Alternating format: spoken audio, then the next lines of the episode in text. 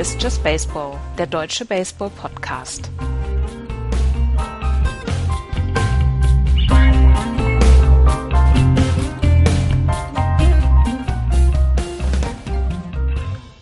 Halbzeit in der MLB. Wir sind tatsächlich bei 81 Spielen bei den meisten Teams angekommen. Und wir haben die Trade Deadline vor uns, beziehungsweise das All-Star Break vor uns. Herzlich willkommen zu einer neuen Ausgabe von Just Baseball. Hallo Florian. Schönen guten Morgen an einem wundervollen Sonntag. Ach, the times they are changing. Axel ist nicht da, der ist ähm, verhindert.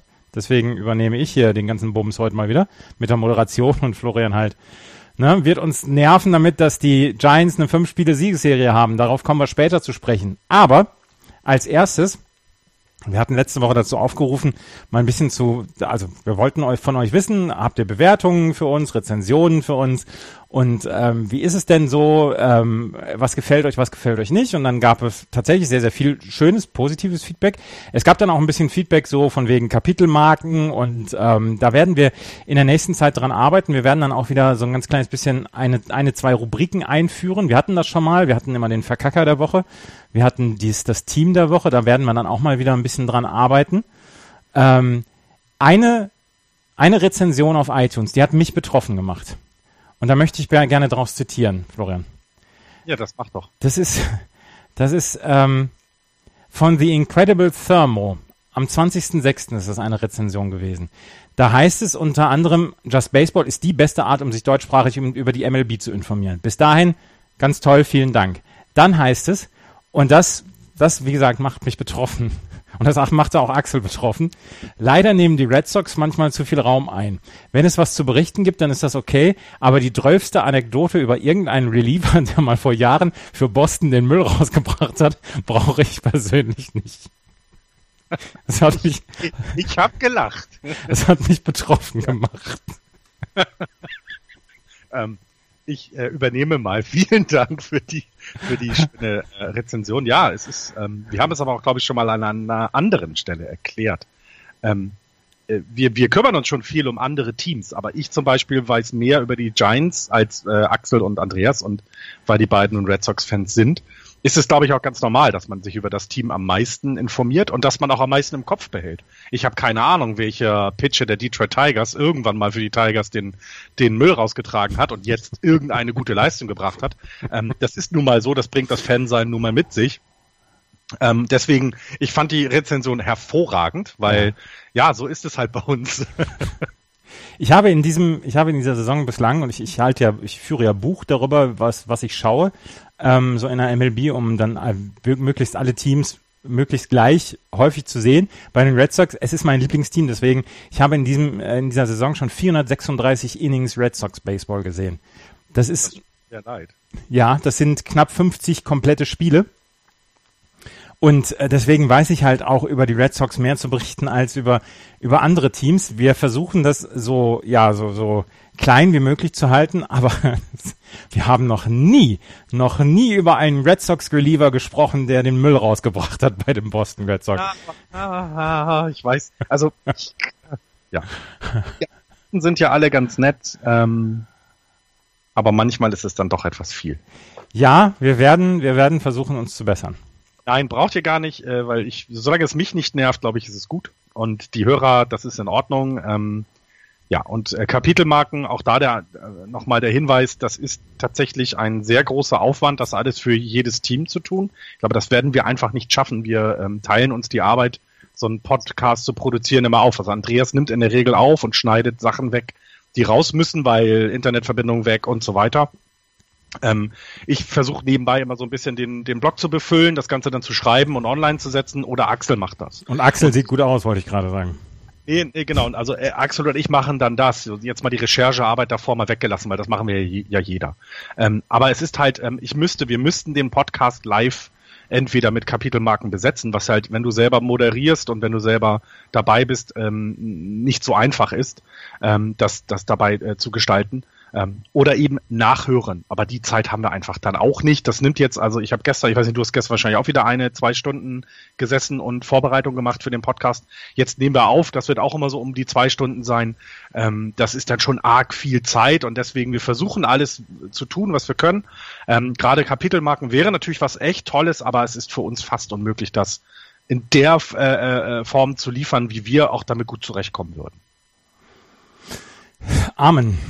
In diesem Sinne, wir werden, wir werden ein bisschen was modifizieren. Wir werden auch am Ende dieses Monats werden wir äh, wieder eine Live-Sendung zur Trade Deadline haben. 31. Juli ist die Trade Deadline um 22 Uhr.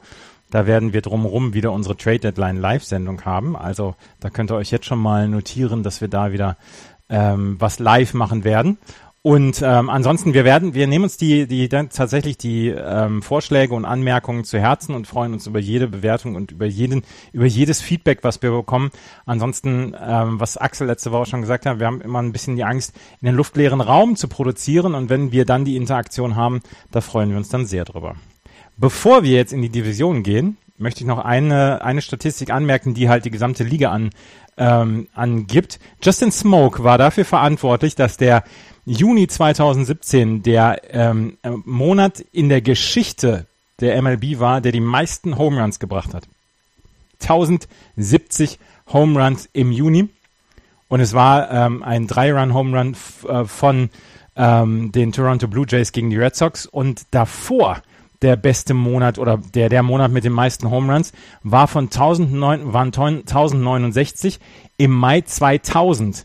Und Mai 2000 war die Steroid-Zeit, also wirklich die, die Hochzeit der Steroid-Ära. Und ähm, das ist, das ist äh, eine Geschichte, eine Statistik, die ich tatsächlich mit einem Lachen und einem weinenden Auge sehe. Auf der einen Seite natürlich ist es offensiv stark geworden, auf der anderen Seite, wenn man ein, eine Hochzeit der Steroid-Ära ablöst, dann ist das eigentlich immer ein, ein schlechtes Zeichen. Ein sehr schlechtes Zeichen, ja. Also es gibt ja verschiedene ja, Möglichkeiten, dich dem, dich, sich dem anzunähern. Einmal wäre eben, hui, ist vielleicht PED doch mehr verbreitet, als alle es öffentlich zugeben wollen. Das wäre eine Möglichkeit. Oder sind andere Dinge verändert worden? Also du kannst ja äh, eine Strike Zone anders interpretieren, sodass die Pitchers schwieriger haben, in die, in die Ecken zu werfen, sondern zentraler werfen müssen. All solche Dinge könnte man ja auch machen. Da ist jetzt aber mir seit 2000 nichts bekannt, dass irgendwie was an der Strike Zone geändert wurde.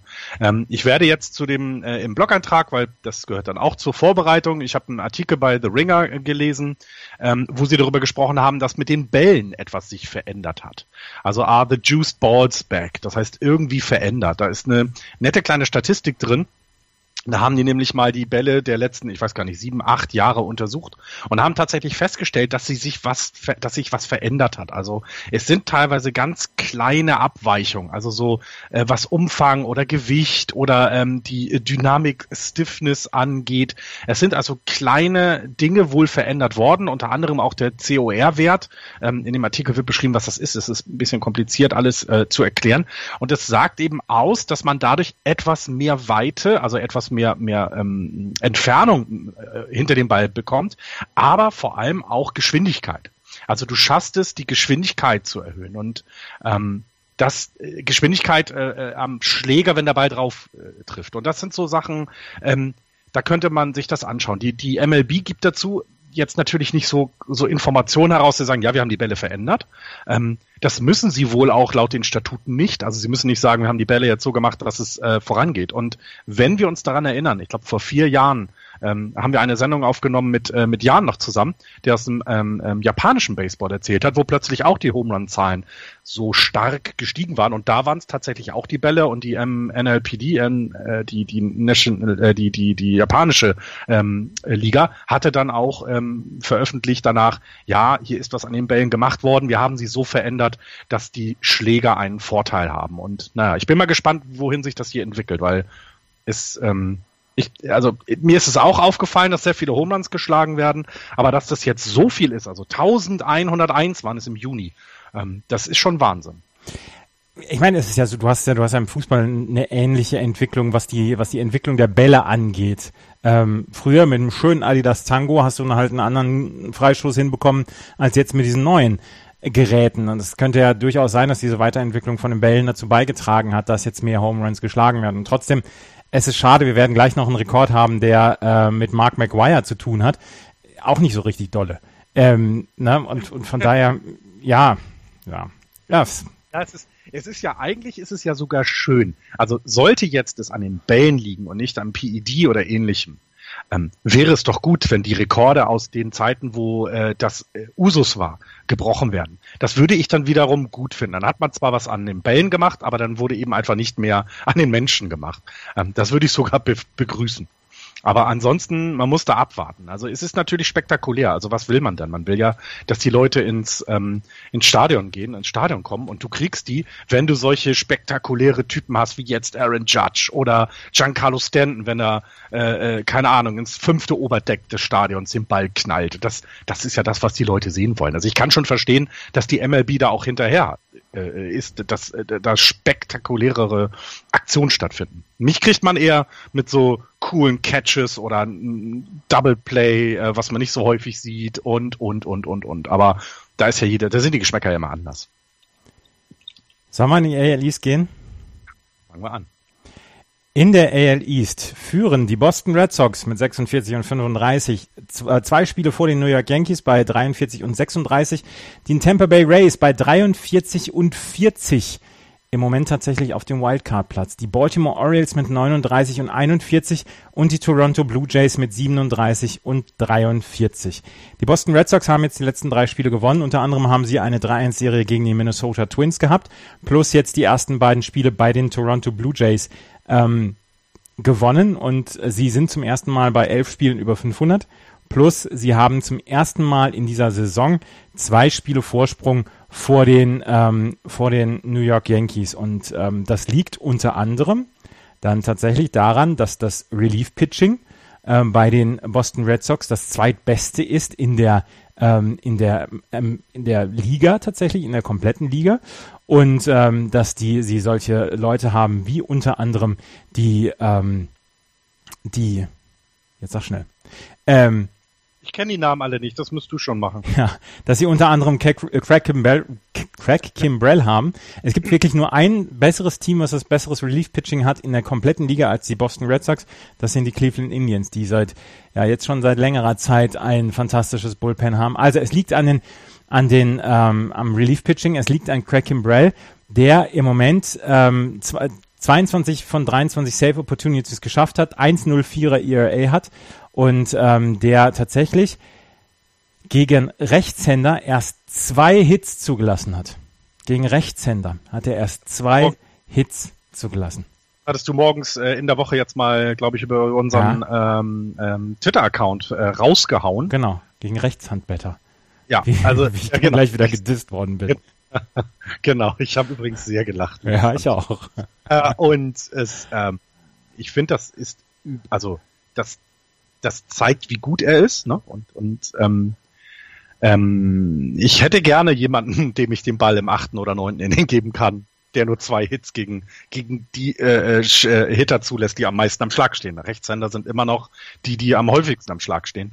Ähm, Linkshänder sind deswegen ja auch so gerne gesehen. Und das ist schon, ähm, das, das, äh, das ist schon ein Fund, also das, das muss man schon sagen. Ja. Ähm, auch Chris Hale, also letzten zwei Starts äh, ähm, hat er 13 äh, Innings gepitcht, ähm, hat zwar acht Hits abgegeben, das habe ich dann auch immer ähm, mitbekommen, dass sie ihn deswegen ja schon fast ähm, äh, auf, auf die DFA, also DFA wolltet, also ja. ähm, unserer WhatsApp-Gruppe war Chris Sale schon getradet, nachdem er in einem Spiel zwei Hits und einen Run sogar abgegeben hatte. Ne? Ähm, wenn man dann aber guckt, dass er 20 Strikeouts, 20 Strikeouts in den letzten zwei Starts hatte und nur drei Walks, ich glaube, dann äh, weiß man, dass das Ganze eher ironisch gemeint war. Ja, natürlich. Ähm, also ja, Craig Kimbrell ist halt, ist halt sehr, sehr stark. Und diese zwei Hits, die er abgegeben hat, das war in einem einzigen Spiel. Das war gegen die, ähm, gegen die Baltimore Orioles am 3. Juni. Gegen Mark Trumbo und Trey Mancini. Das waren die beiden Hits, die ein Rechtshänder gegen, gegen ähm, Craig Kimbrell abgegeben hat. Also die Red Sox im Moment tatsächlich äh, spielen, ähm, spielen ein sehr, sehr gutes Allround-Spiel. Also das Pitching funktioniert, das Pitching, das, das Starting-Pitching funktioniert auch zum Beispiel. Sie haben von Doug Fister jetzt gute Sachen bekommen, den, den sie jetzt, jetzt für zwei Starts jetzt schon haben, weil er Eduardo Rodriguez ähm, ersetzen wollte, äh, ersetzen sollte und von dem haben sie zwei gute Starts bekommen. Sie kriegen von Drew Pomeranz im Moment gute Starts, sie bekommen von Chris Hale natürlich gute Starts. Der Einzige, der so ein ganz kleines bisschen Sorgen macht, obwohl seine letzten beiden Starts auch gut waren, das war David Price. David Price, hast du das mitbekommen? Hat sich mit, ähm, mit Dan Eckersley angelegt. Dan Eckersley ist im Moment der, äh, der Color-Commentator bei den Boston Red Sox, weil er Jerry Remy ersetzt, der wegen einer Krebserkrankung im Moment ausfällt. Und Dan Eckersley ist einer, ähm, er ist eine Legende, er ist eine Pitching-Legende. Und das ist ja nur nicht ein Niemand. Nee, nee, genau. Und der ist einer, der ähm, der unglaublich unterhaltsam ist, wenn er am Mikrofon ist. Und was man über ihn sagt, ist, dass er wohl auch neben, also wenn, wenn er nicht vor der Kamera steht, ein sehr angenehmer und uneitler Zeitgenosse sein soll. Und da gab es jetzt den Flug der Boston Red Sox von Boston nach Toronto zu dieser, zu diesem Auswärtstrip jetzt. Und da soll sich, ähm, da soll sich David Price auf dem Flug mit Dan Eckersley angelegt haben, weil der was über einen Teamkollegen gesagt haben soll. Und da hat hinterher hat äh, John Farrell gesagt, ähm, ja, das werden wir mit ihm klären müssen. Es war jetzt der zweite Ausflug von ähm, David Price in Richtung Medien, ähm, wo er sich wirklich mit, mit Medienleuten äh, angelegt hat. Und John Farrell hat auch gesagt, er muss das handeln, er muss es, äh, er muss damit klarkommen. Es gibt Leute, die ihren Job machen und dazu gehört es dann auch, dass die äh, Kommentatoren auf Nessen dann ihren Job machen. Ich meine, Nessen gehört den Boston Red Sox und dass die, ähm, dass sie dann wirklich nicht so zu kritisieren sind, wie es David Price getan hat. Und ähm, also ich gucke ja nun wirklich viel Red Sox und wenn ich eins weiß, ist, dass Dan Eckersley noch nie in irgendeiner Form äh, eher abschneidend gegenüber einem Spieler war, gegenüber einem Red Sox-Spieler. Er ist eher, also aus dem hört man auch den Fan raus und das, das fand ich dann auch sehr unverständlich. Ähm, ich, da, also was ich immer mitbekomme, ist ja auch, wie ihr über David Price redet. Und eins, was auffällt, ist, er scheint nicht so richtig angekommen zu sein. Ja. Also nie. So, so, das klingt jetzt, ähm, als wenn er eine totale Enttäuschung ist. Das würde ich nicht sagen.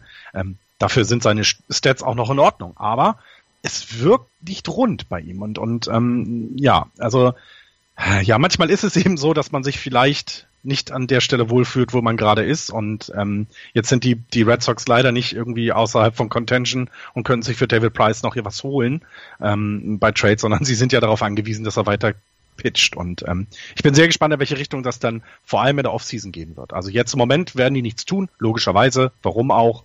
Er bringt ja seine Leistung und ja, also. Sie werden auch nach der Saison nichts tun. Sie haben ihm mit, mit den höchsten Vertrag eines Pitchers ever gegeben. Von daher, den, den müssen sie halt nur einfangen. Er hat es halt so gemacht wie Chris Sale, dass er gesagt hat, er ist nur an Tagen, an denen er pitcht, äh, für die Medien zur Verfügung. Dann gab es ja den ersten Eklat und dass er sich jetzt dann, ähm, dass er sich jetzt dann mit Dan Eckersley angelegt hat, das ist halt, das ist halt nicht richtig. Das darf halt nicht sein. Und ähm, es, es war im, im, im Teamflieger und, und ähm, mit Dan Eckersley legst du dich einfach nicht an. Der Typ ist, der Typ steht über allem. Ganz ehrlich, das, das machst du nicht. Ja, ähm, das, deswegen, also deswegen meine ich ja, das kann sein, also ich vermute, ähm, dass die, die Red Sox sich sehr darüber bewusst sind, was es bedeutet, ein schlechtes Bullpen zu haben. Also ich erinnere dort an Jahre, wo äh, äh, Bier und Chicken Wings äh, eher im, im Bullpen waren, mhm. äh, im Dugout waren, als, als, äh, als, als Sport und, und, und, und Teamgeist. Ähm, da muss man tatsächlich aufpassen, was passiert. Und ähm, er hat den höchsten Vertrag, ja, klar. Aber stell dir vor, jetzt kommt irgendwie, keine Ahnung, Sonny Gray kommt und ähm, dann ist plötzlich ein Platz übrig, um, um, um mal so Gerüchte ja. in die Welt. Also ich würde dem nicht, ähm, ja, mh, hm, naja. Ich glaube nicht, dass da was passieren wird. Ähm, das letzte noch zu ähm, den Boston Red Sox. Sie haben Craig, ähm, Alan Craig ähm, DFA, also haben sie entlassen. Alan Craig war vor drei Jahren noch ähm, All-Star, tatsächlich, damals für die St. Louis Cardinals. Und dann ist er bei den Red Sox nie, wirklich nie auf die Beine gekommen und hat die letzten anderthalb Jahre in, ist in der, ist in der Triple A versauert. Und jetzt haben sie ihn ähm, ziehen gelassen und jetzt äh, sucht er im Moment einen neuen Club. Ob er einen neuen Club bekommt, das weiß man nicht. Aber wie gesagt, vor drei Jahren war er noch All-Star für die St. Louis Cardinals. Das zu den Boston Red Sox. Die New York Yankees haben ähm, ja, sie, sie haben einen, einen Weg vom Himmel zur Hölle und wieder zurück gehabt. ähm, Hast du das mitbekommen mit Dustin Fowler? Äh, Dustin Fowler ist Outfielder für die Yankees und eins der größten Talente, das die Yankees so haben. Und ähm, sie haben ihn bekommen letztes Jahr, als sie äh, unter anderem ja Aroldis Chapman und Andrew Miller getradet haben. Und er und Clint Frazier sind so die beiden Top-Prospects, die sie da rausbekommen haben. Und die neben Gleiber Torres sollten dann jetzt die Liga in den nächsten Monaten und Jahren aufmischen. Und Dustin Fowler hatte sein erstes, ähm, sein erstes Spiel am Donnerstagabend und in seinem ersten Inning hat er versucht, einem Flyball hinterherzugehen, hat nicht gesehen, dass auf einmal das, ähm, die, das, die, die Wand in, ja, in, den, in den Weg kam, beziehungsweise die, die Zuschauerränge auf, im, im rechten, im, im Right Field und ähm, ist dann tatsächlich gegen diese, gegen diese Mauer geknallt, da vor dem Right Field und hat sich ähm, eine, einen Riss der Patellasehne zuge äh, zugezogen. Und er hat jetzt gleich sofort in Chicago eine ähm, Operation über sich ergehen lassen müssen und wird bis zum Ende des Jahres auf jeden Fall ausfallen. Er hatte in 70 Spielen dieses Jahr für die AAA-Mannschaft der New York Yankees 13 Home Runs, 19 Doubles geschlagen.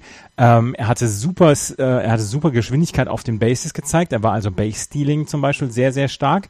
Und ähm, in den letzten Monaten haben sehr, sehr viele Scouts dann auch gesagt, der ist vielleicht sogar besser als Clint Frazier, der als das Top Prospect ähm, dann tatsächlich angesehen worden ist. Und ähm, das ist kein, das ist keine Beleidigung für Frazier, sondern das ist einfach eine, ein Zeichen davon, wie hoch man das den Fowler gesehen hat. Und ähm, das ist wohl wirklich eine sehr, sehr, sehr, sehr ähm, schlimme Angelegenheit für Dustin Fowler. Und Clint Frazier hatte gestern sein erstes Spiel für die Boston, äh, für die New York Yankees und hat in seinem ersten Spiel gleich einen Double und einen Home Run geschlagen.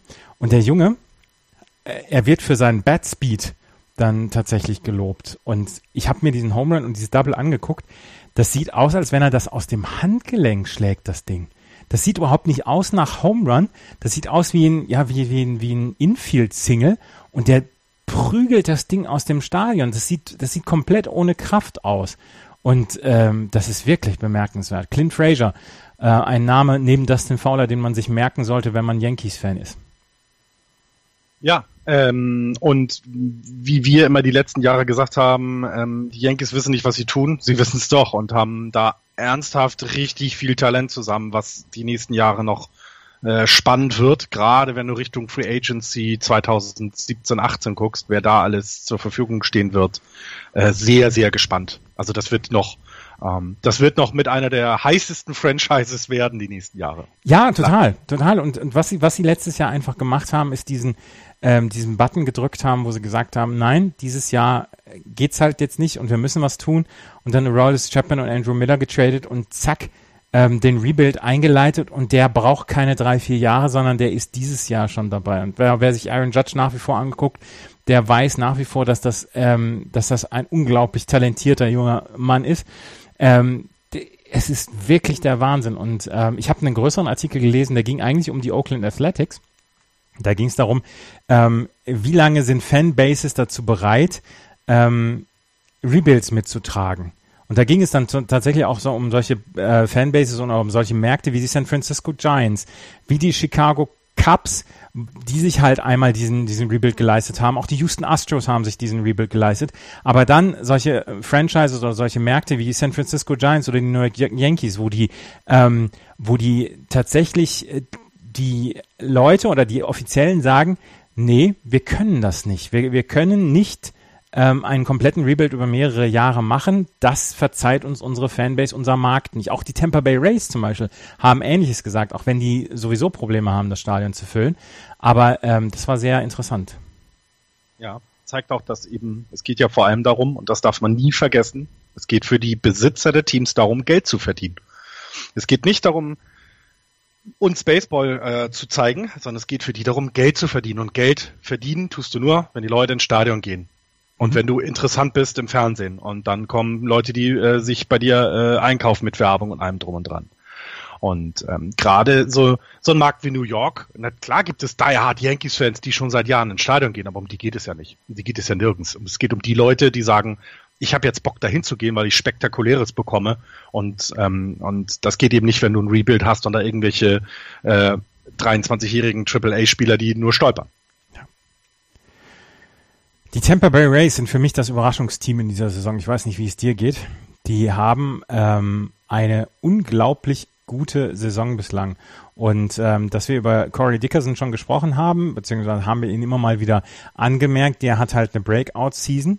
Aber die, ähm, die, die ähm, Tampa Bay Rays sind richtig, richtig stark im Moment. Und das ist etwas, ähm, was, was sehr, sehr, ähm, ja, was sehr, sehr überraschend kommt. Ich habe nicht damit gerechnet, dass sie in dieser Saison ähm, wirklich so rauskommen würden, wie sie es im Moment tun.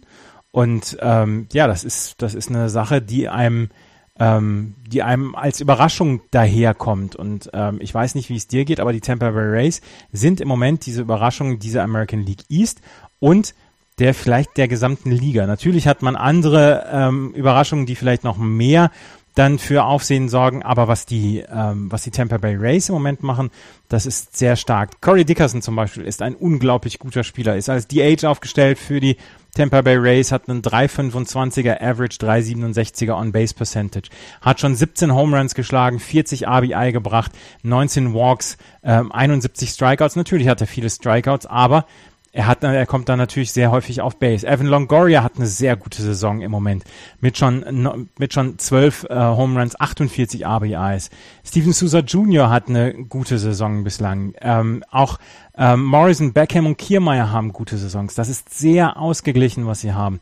Und dann haben sie einen Pitching-Staff, der auch in Ordnung ist, der nicht unbedingt diese Zahlen hervorbringt, die, ähm, die wirklich die Augenbrauen heben lassen. Aber Chris Archer zum Beispiel mit einem grundsoliden 3,92er ERA, ähm, Cobb mit einem 3,73er ERA, Jake Odorizzi mit einem äh, ERA knapp über 4, ähm, Andrees mit einem 3,54er ERA, das ist sehr gut. Und das ist völlig in Ordnung für eine ähm, American League, die im Moment, denen im Moment so ein bisschen die, die Teams fehlen, die hinter den Houston Astros kommen. Und dann reicht es im Moment für einen, äh, für einen Wildcard-Platz. Sie haben im Moment den Wildcard-Platz inne, sind drei Spiele über 500. Und ich würde mich nicht wundern, wenn, äh, wenn sie bis zum Ende der Saison da bleiben. Ja, und wenn man sich überlegt, dass über äh, die, die Rays es ja in der Regel eher Trading-Gerüchte gab, ne? dass ja. sie eher als Seller gelten, weil gerade so, ein, so, so jemand wie eben du, der erwähnte Chris Archer, schon, schon im Blickfeld äh, vieler anderer Teams sind und ich glaube, die, die ärgern sich am meisten darüber, dass die Rays gerade so gut drauf sind. Und ähm, ich glaube, du hast es aber auch angesprochen. Evan Longoria, ähm, der war, ich, wenn ich mich recht erinnere, die letzten zwei Jahre nicht so gut drauf. Wenn da war, war halt, ja, keine Ahnung, war er eher durchschnittlich ähm, was seine Leistung angeht. Wenn ich das richtig in Erinnerung habe, auch durch Verletzungen kann das sogar sein. Und jetzt ähm, bringt er das, was er, was er äh, zum Stande ist, äh, äh, zu, äh, oder bringt er das, was er äh, zustande ist im Leisten, zu leisten, äh, andersrum. Also er schafft auf jeden Fall mal, das auf die Platte zu bekommen. Und ja, das ist vielleicht dann, das ist manchmal das, was fehlt. Ne? Was hatten wir? Na gut, letztes Jahr war sogar besser als dieses Jahr insgesamt. Aber irgendwann war er mal verletzt. Ach nee, das ist schon 2012 gewesen, ja. Komisch, okay. Aber irgendwie habe ich den immer so im Hinterkopf gehabt, dass der nicht so ganz seine Leistung gebracht hat. Und vielleicht ist es das, was jetzt positiv dann dazu kommt zu den, zu den Rays, die, wenn man sich die gesamte äh, Teamstatistiken anguckt, immer so, ja, so Mittelfeld sind, ne? Also ja. äh, 405 Runs, das ist so achter Platz, das ist völlig in Ordnung. 258er Betting Average von, von 30 Teams auf Platz 12. Also das wirkt jetzt alles nicht überragend. Ähm, aber eben, ähm, ähm, es reicht, es reicht dafür, den, den Wildcard-Platz zu haben und vor allem, wie machen Sie das jetzt an der Trading Deadline? Dann ähm, sie haben jetzt gerade äh, jemanden geholt, sie haben sich einen Shotstop geholt, den Echevarria von den Marlins. Genau. Äh, haben sie äh, für zwei meiner Liga äh, äh, Broxton Lee, ein Outfielder und äh, Ethan Clark, ein Pitcher, äh, abgegeben. Ähm, da bin ich mal gespannt, weil so, so langsam müssen sich die Teams ja für die für die für die Zeit nach den nach der Trade Deadline dann auch entsprechend äh, rüsten und ähm, drei Spiele über 500, ähm, nur ein halbes Spiel sicher auf dem Wildcard-Platz. Das äh, äh, deutet nicht auf Seller hin, sondern eher auf Bayer. Ja, ich glaube auch nicht, dass sie, dass sie in irgendeiner Weise ähm, Seller werden zur Trade Deadline. Die werden einfach wieder genau das machen, was sie die letzten Jahre mach, gemacht haben und was ich gesagt habe. Sie gehören nicht zu den Teams, die einen kompletten Rebuild machen. Und ich glaube, da hat dann auch der das Front Office einfach ähm, Angst, wenn sie einen kompletten Rebuild machen, dass dann gar keiner mehr ins Stadion kommt. So kommen halt nur 15.000 oder 20.000 ins Stadion. Und wenn sie einen kompletten Rebuild machen würden, würde gar keiner mehr ins Stadion kommen. Und ich glaube, davor haben sie ein ganz kleines bisschen Angst. Und ähm, das, was sie im Moment machen, ist wirklich gut. Und da kann man sich dann, dann auch durchaus mal angucken, was sie machen. Und ähm, ich glaube schon, dass sie im Moment in der Lage sind, gerade auch weil Baltimore und ähm, Toronto nicht gut drauf sind, dass sie dann äh, wirklich in der Lage sein sollten, auch beim, ähm, um den Wildcard-Platz weiter mitzukämpfen. Ja, absolut. Denke ich auch. Also wenn, da wird ja von hinten, ne, wir hatten es ja schon mehrfach gesagt, bei den Blue Jays und auch bei den Orioles sieht es nicht so rosig aus gerade, wobei die Orioles eben noch nicht so weit weg sind. Ähm, und ähm, ich bin eher gespannt, tatsächlich, wenn ich jetzt das, das große Bild der American League angucke, was machen die Angels? Also ähm, als Contender für einen Wildcard-Platz würde ich die immer so am meisten im Auge behalten, denn so gut oder so dicht wie jetzt waren sie, glaube ich, selten dran, ähm, die Playoffs zu erreichen und, und da vielleicht auch für Wirbel zu sorgen, weil für, in so einer Serie möchte ich nicht unbedingt gegen die Angels spielen, gerade jetzt, wo Mike Trout ja wieder zurückkommt. Ähm, eins noch, Sie haben Wilson Ramos jetzt zurückbekommen. Wilson Ramos haben Sie einen Vertrag zu Anfang dieses Jahres gegeben, obwohl er noch ähm, eine ähm, von einer ähm, von einem Kreuzbandriss zurückkam. Wilson Ramos ähm, hatte letztes Jahr tatsächlich eine sehr gute Saison und die äh, Washington Nationals haben ihm haben ihm dann keinen Vertrag gegeben, beziehungsweise er hat während der Offseason äh, bei den Tampa Bay Rays unterschrieben, hatte dann allerdings noch seine Verletzung. Der ist jetzt wieder da und er wird gegenüber Sucre und Norris, den beiden Catchern, die bislang ähm, die ähm, die Catching Duties unter sich aufgeteilt haben, wird er ein Upgrade darstellen. Und das ist quasi ein Neuzugang, ein Free Agent Signing mitten in der Saison für die Tampa Bay Rays, ein offensives Upgrade und auch ein defensives Upgrade, weil Wilson Ramos hat den ähm, Washington Nationals letztes Jahr in den Playoffs sehr, sehr gefehlt und er kommt jetzt zurück, beziehungsweise ist jetzt schon zurückgekommen, hat seinen ersten Home Run geschlagen, hat seinen ersten zwei Home Runs schon geschlagen und ähm, doch, der sollte auf jeden Fall noch ein Upgrade für die Tampa Bay Rays bringen und passt mir auf die Tampa Bay Rays in den nächsten Wochen auf. So. Die, zu den Toronto Blue Jays und den Baltimore Orioles habe ich jetzt erstmal nichts. Hast du was zu denen? Hm, ich hatte nur gesehen, dass, dass Zach Britton ähm, äh, ein scoreless Inning hatte in High, äh, High, A, High A Class Baseball. Also er ist auf dem Weg, das, sein Rehab weiter so zu gestalten, dass er dann auch bald den Orioles wieder helfen kann. Denn ähm, ja, sonst sieht es da ja nicht so gut aus bei den Orioles. Deswegen ja. ist das vielleicht ein kleiner Lichtblick ähm, ja, mal gucken. Und, und, wir, und wir reden in dieser Saison so häufig über Kenley Jensen und über Craig Kimbrell, die so unfassbare gute Saisons leisten. Zach Britton hat letztes Jahr 47 Save Opportunities gehabt, 47 Saves gehabt und ein ERA von 0,47 gehabt. Also das müssen die beiden Herren dann aus äh, Boston und aus Los Angeles noch erreichen, was Zach Britton letztes Jahr erreicht hat. Und dann gab es ja dieses äh, famose Wildcard-Spiel, wo er gar nicht eingesetzt worden ist. Und ähm, ja, das ist ähm, etwas, Zach Britton ist einer, der den Baltimore Orioles natürlich fehlt. Ja, und zu den Blue Jays habe ich halt weiterhin, das ist immer noch, ähm, dass, dass man so, wenn man sich Trading äh, Gerüchte anguckt, ähm, dass da Josh, Josh, Josh Donaldson immer noch im, im, im, im Visier von vielen ist. Ähm, der ja. aber keine gute Saison hat dieses Jahr. Ja, aber das ist ja genau das. Also ähm, es ist ja auch ein Grund, warum es den Blue Jays nicht so gut geht, weil er eben nicht so eine gute Saison hat. Das eine hat ja mit dem anderen immer auch zu tun. Aber manchmal ist es ja dann so ein, ja, Tapetenwechsel, ne? ähm, der vielleicht helfen könnte, ähm, ähm, dass er, dass er einem, einem Team hilft. Also das, äh, ich glaube schon, dass er noch helfen kann. Also ich habe ja die beiden, ich habe ja die beiden Spiele jetzt gegen die Red Sox jetzt am Wochenende gesehen und das was die, ähm, das was die Toronto Blue Jays haben, ist natürlich nach wie vor Justin Smoke, der wirklich wirklich gut spielt, aber der Rest äh, performt halt gar nicht und jemand wie Troy Tulowitzki zum Beispiel ist ein Schatten seiner selbst im Moment. Der ist wirklich nicht gut drauf. Ähm, dann hast du das, das Back of the Line-Up im Moment, was nicht, äh, nicht abliefert, zum Beispiel Kevin Pillar, der nach wie vor ein großartiger Outfielder ist. Ich weiß gar nicht, ob ihr das alle gesehen habt. Sein Catch, als er in die, in die Anzeigetafel diese Woche gekracht ist, wo er, wo er einen Catch gehabt hat. Defensiv ist das neben Kevin Kiermeier von den Tampa Bay Rays und vielleicht ähm, Jackie Bradley Jr. der beste Outfielder, den diese Liga so hat. Ähm, dann haben wir ähm, Ryan Goins, der nicht äh, offensiv abliefert im Back of the Line up. Also die haben wirklich offensiv Schwächen und da fehlt ihnen äh, Edwin Encarnacion ganz, ganz stark. Ja, aber nicht nur. Ne? Wenn man sich anguckt, die letzten sieben Tage, ich habe jetzt mal äh, aufgelistet mir die Statistik, äh, wie häufig äh, die At-Bat standen. José Bautista, 231er Average bei 26 At-Bats. Tulowitzki, von dir angesprochen, 23 At-Bats, 174er Average. Äh, Kevin Pillar, äh, 227er ähm, äh, äh, Average. Josh Donaldson 0,59 bei 21 mhm. At-Bats, 8 Strikeouts, 4 Walks noch dabei.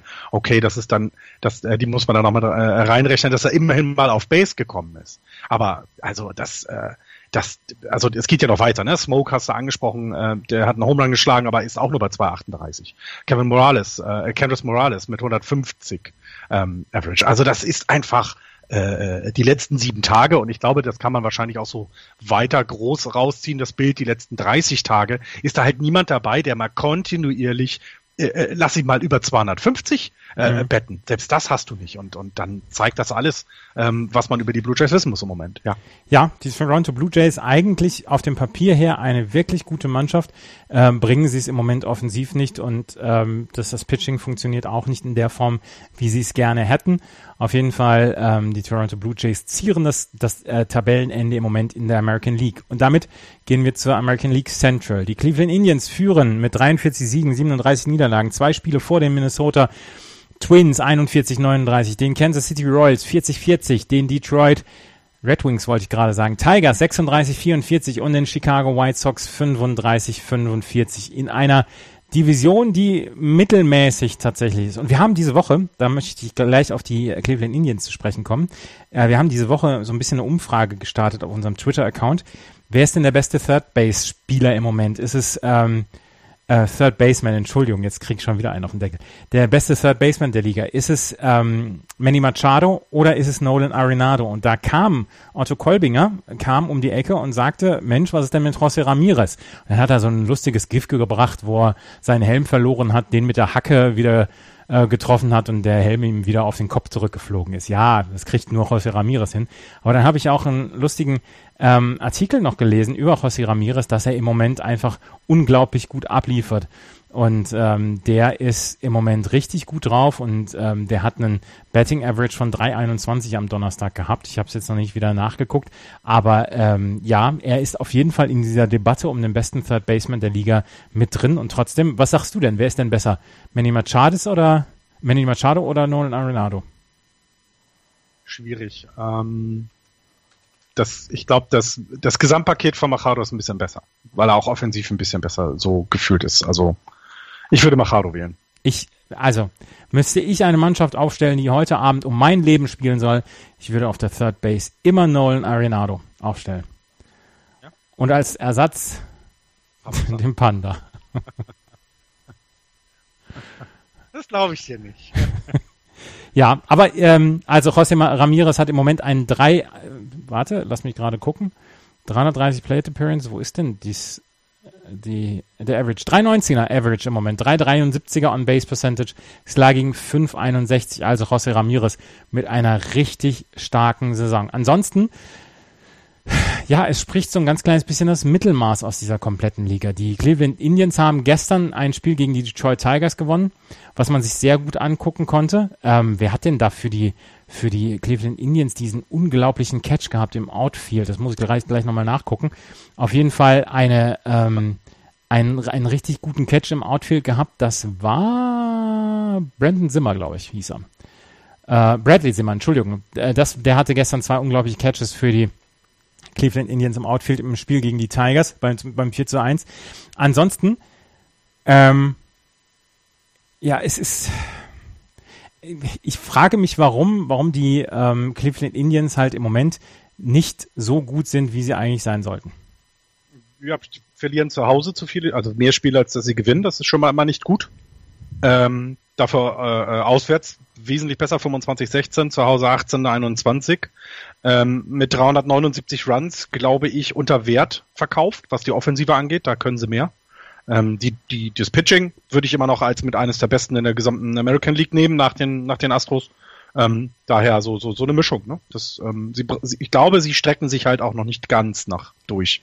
Also sie, sie halten sich die Twins auf, auf, auf äh, Distanz, das ist auch okay, da müssen sie ein bisschen kämpfen.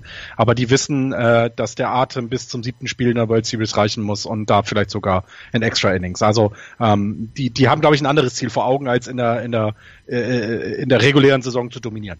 Also das Relief Pitching haben wir ja eben schon drüber gesprochen, das Beste der Liga in der Tat das Beste der Liga. Ähm, sie haben im Starting Pitching halt noch ein, eine offene Position, wenn sie in die Playoffs kommen wollen. Ich gehe davon aus, dass sie in den Playoffs kommen werden. Aber dann brauchen sie noch jemanden, der bis zum sechsten oder siebten Inning durchhalten kann. Sie haben im Moment Carlos Carrasco und Corey Kluber, die wirklich gut sind. Danach noch vielleicht den Clevenger, aber der hat erst 48 Innings gepitcht in neun Spielen, in denen er, ähm, in denen er als Starter aufgestellt worden war. Ansonsten hast du ähm, Trevor Bauer, der einen 5,24er ERA hat.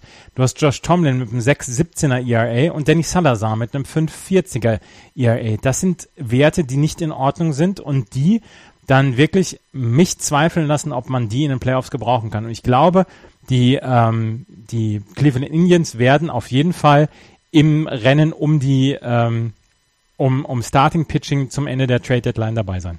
Ja, absolut. Das, das glaube ich, ist auch allen klar. Ja, muss so sein, denn ähm, du musst äh, für die Playoffs deine Schwächen äh, äh, ausmerzen, denn es werden weniger Spiele, die du gewinnen musst, ähm, aber wichtigere und und ähm, ja. Äh, Corey Kluber hat gerade äh, einen Rekord gehabt, ne? Vier Spiele, also Franchise-Rekord, vier Spiele hintereinander mit ähm, äh, zehn äh, mehr mehr als zehn Strikeouts. Das äh, sollte man dann auch nochmal erwähnen. Die sind wirklich so gut, ähm, wie wie wir es gesagt haben. Also die äh, der der hat's drauf im Moment oder schon länger. Ja, also Corey Kluber, über den wissen wir ja dann auch schon länger, wie gut er wie gut er sein kann und wie gut er ist. Und das hat er jetzt letztes Jahr dann ähm, tatsächlich äh, tatsächlich dann auch unter Beweis gestellt. Aber ich glaube, sie haben im Moment nur zwei, zweieinhalb Starting-Pitcher, die wirklich höheren Ansprüchen genügen mit Carrasco und Kluber und eventuell noch Clevenger. Aber danach wird es dann echt eng. Und da werden sie was tun müssen. Ja, und deswegen auch das gute, ähm, das gute Relief-Pitching. Ne? Also das ist ja genau dann die, die Folge dessen, dass du, ähm, wenn deine Starter ein bisschen schwächeln, dass du dann ein gutes Relief-Pitching hast. Und äh, ja, da, äh, wird's, da werdet ihr dann am äh, äh, letzten Tag des Juli äh, viel Spaß haben. Ja, der letzte, der schlechteste Relief-Pitcher der Cleveland Indians, der mehr als 30 Innings gepitcht hat, das ist Dan Otero mit einem 3,48er ERA. Das ist nicht so schlecht. Ja, das äh, sind Werte, da fange ich an zu weinen, habe ich nicht. Meine Güte. Cody Allen zum Beispiel 15 von 16 Save Opportunities äh, gelöst, 32 Innings gepitcht, einen 2,81er ERA. Äh, McAllister 2,52er ERA. Dann hast du, wo hast du denn, wo hast du denn Andrew Miller? Andrew Miller hat schon 42 Innings geworfen in diesem Jahr. Der hat einen 1,49er ERA. Der hat 20 Hits abgegeben, 65 Strikeouts, 10 Walks hat er zugelassen, zwei Home Runs hat er zugelassen, sieben Earned Runs. Das ist stark. Junge, Junge, ist das stark. Opposing Betting Average von 1,38.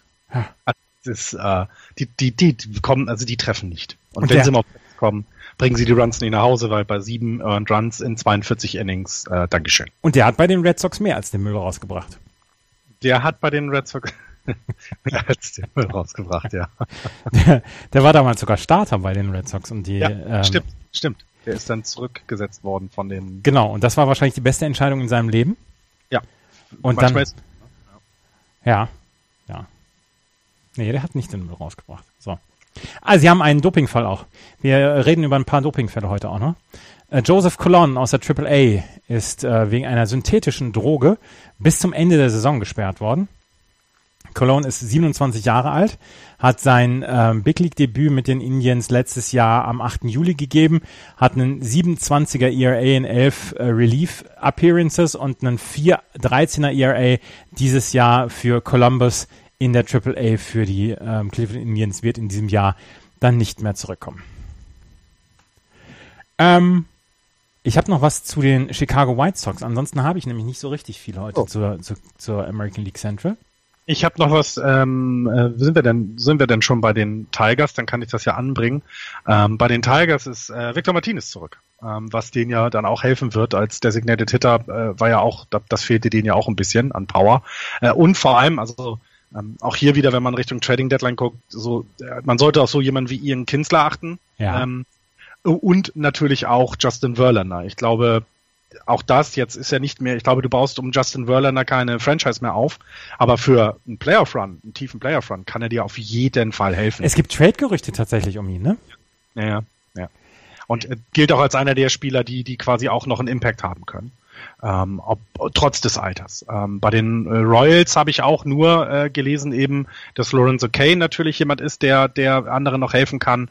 Ähm, sonst tatsächlich sieht's da auch in der Fanbase. Ich habe jetzt äh, die Woche immer, immer mal wieder in die SB Nation Blogs geguckt. Das sieht dann immer alles sehr, sehr äh, deprimierend aus äh, bei den Phillies. Ich hatte das in unserer WhatsApp-Gruppe gemacht, sah es am schlimmsten aus.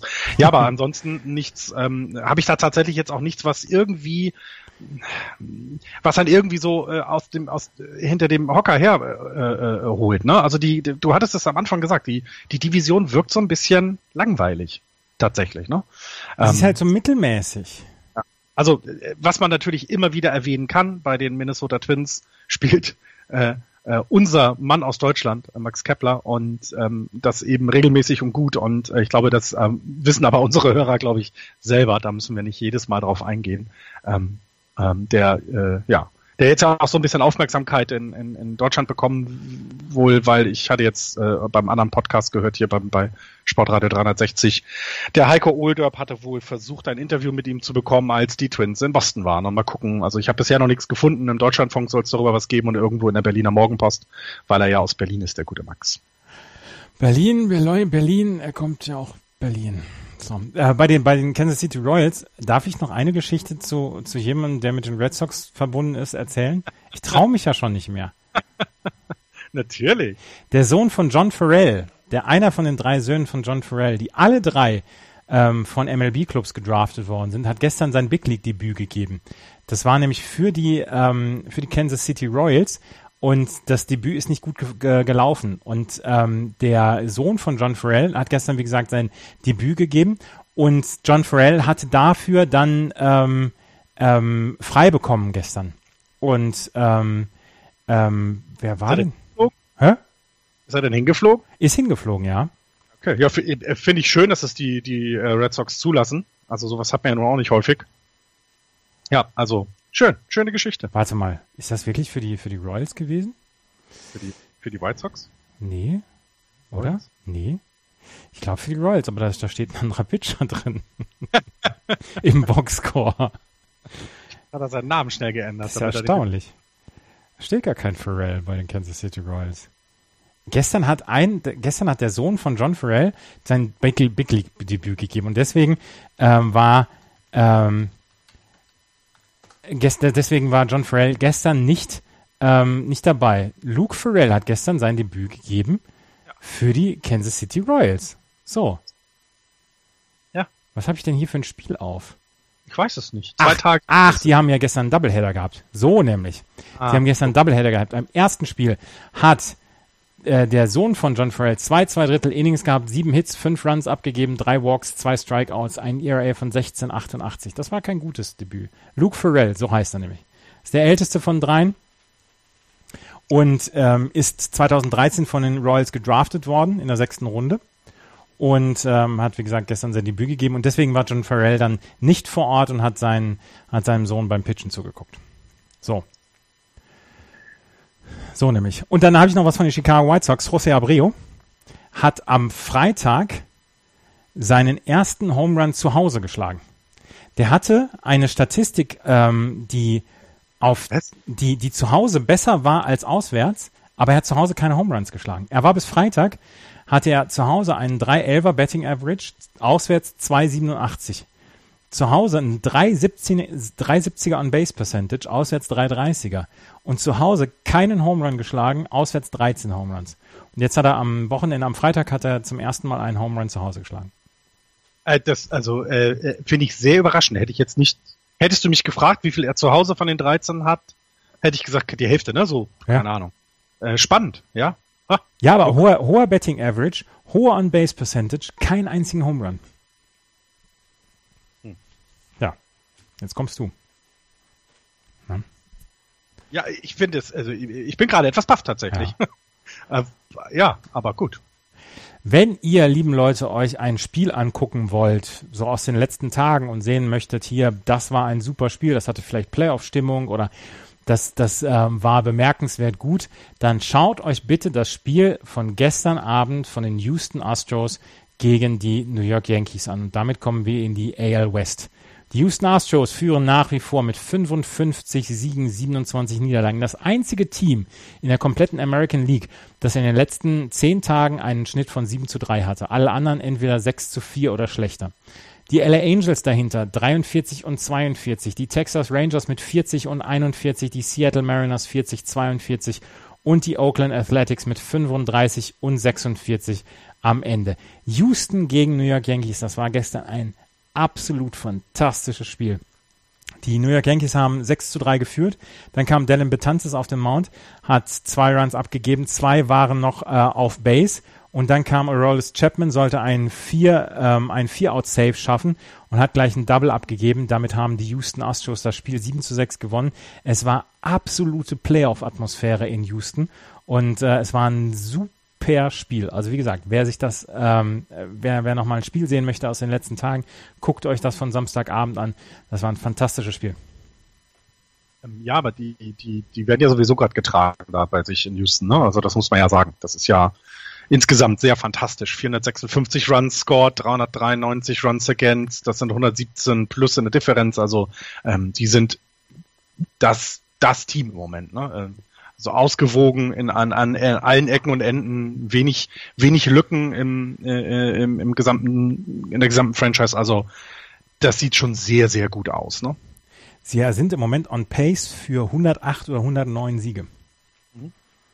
Ja, und wenn man sonst immer gesagt hat, 100 Siege bringen dir nichts, wenn du es in den Playoff nicht bringst, äh, ist ja letztes Jahr dann überzeugt worden, dass es auch anders geht mit den Cups. Also ähm, die, die müssen es schaffen, diese, diese Dynamik mitzubringen in die Playoffs. Definitiv. Die dürfen sich da nicht stoppen lassen, weil ich glaube, das wäre das Schlimmste. So 100 Siege und dann bist du nicht in der, in der World Series. Das wäre schon schade. Sie führen in fast allen Offensivstatistiken, die in irgendeiner Weise was ähm, aussagen. Sie haben die meisten Runs in der American League, nur knapp vor den New York Yankees. 456 Runs haben sie gescored vor den New York Yankees, die 451 Runs gescored haben. Sie haben 800 Hits schon gehabt.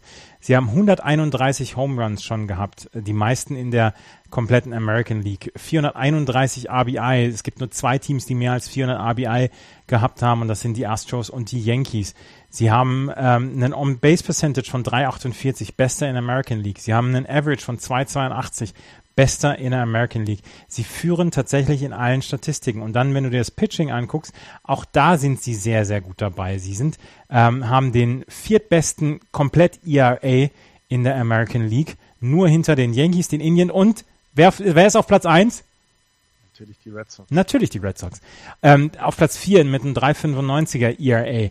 Sie haben sie sind von vorne bis hinten fantastisch besetzt und wir wiederholen uns Woche für Woche sie sind einfach im Moment auf einem absoluten Roll und ähm, das macht so einen Spaß dazu zu gucken. Ich kann es nur mal wiederholen. Guckt euch das Spiel von Samstagabend gegen die Yankees an. Es war fantastisch. Es war wirklich fantastisch.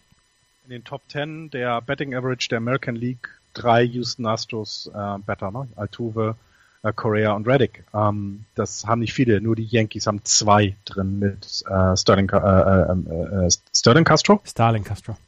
Castro und äh, Aaron Judge. Also das zeigt schon, da ist einiges da. Da ist wirklich einiges da, auch äh, offensiv. Und aber eben, du hast, ich glaube, man muss eben sagen, auch das Pitching, also auch die Defensive ist ja eben äh, spektakulär und und ähm, ähm, sehr sehr effektiv. Ja, die 30er Betting Average Against 2,33. Also noch nicht mal ein Viertel der Bälle wird geschlagen, wenn du gegen die Astros spielst. Und das ist, glaube ich, also das, das ist schon, das ist schon krass. Also das ist, äh, das ist einiges. Aber auch Sie haben ähm, tatsächlich einen Dopingfall gehabt jetzt. Und darüber müssen wir sprechen. Ähm, ich muss jetzt mal gerade gucken, ob das, ob er einer von den Top Prospects war. David Paulino, Nummer drei unter den Top Prospects bei den Houston Astros ähm, ist des Dopings überführt worden. 80 Spielesperre kommt diese Saison auch nicht wieder zurück. Er wäre einer gewesen, der Tiefe für das Pitching-Stuff gebracht hätte, aber auch er des Dopings überführt worden.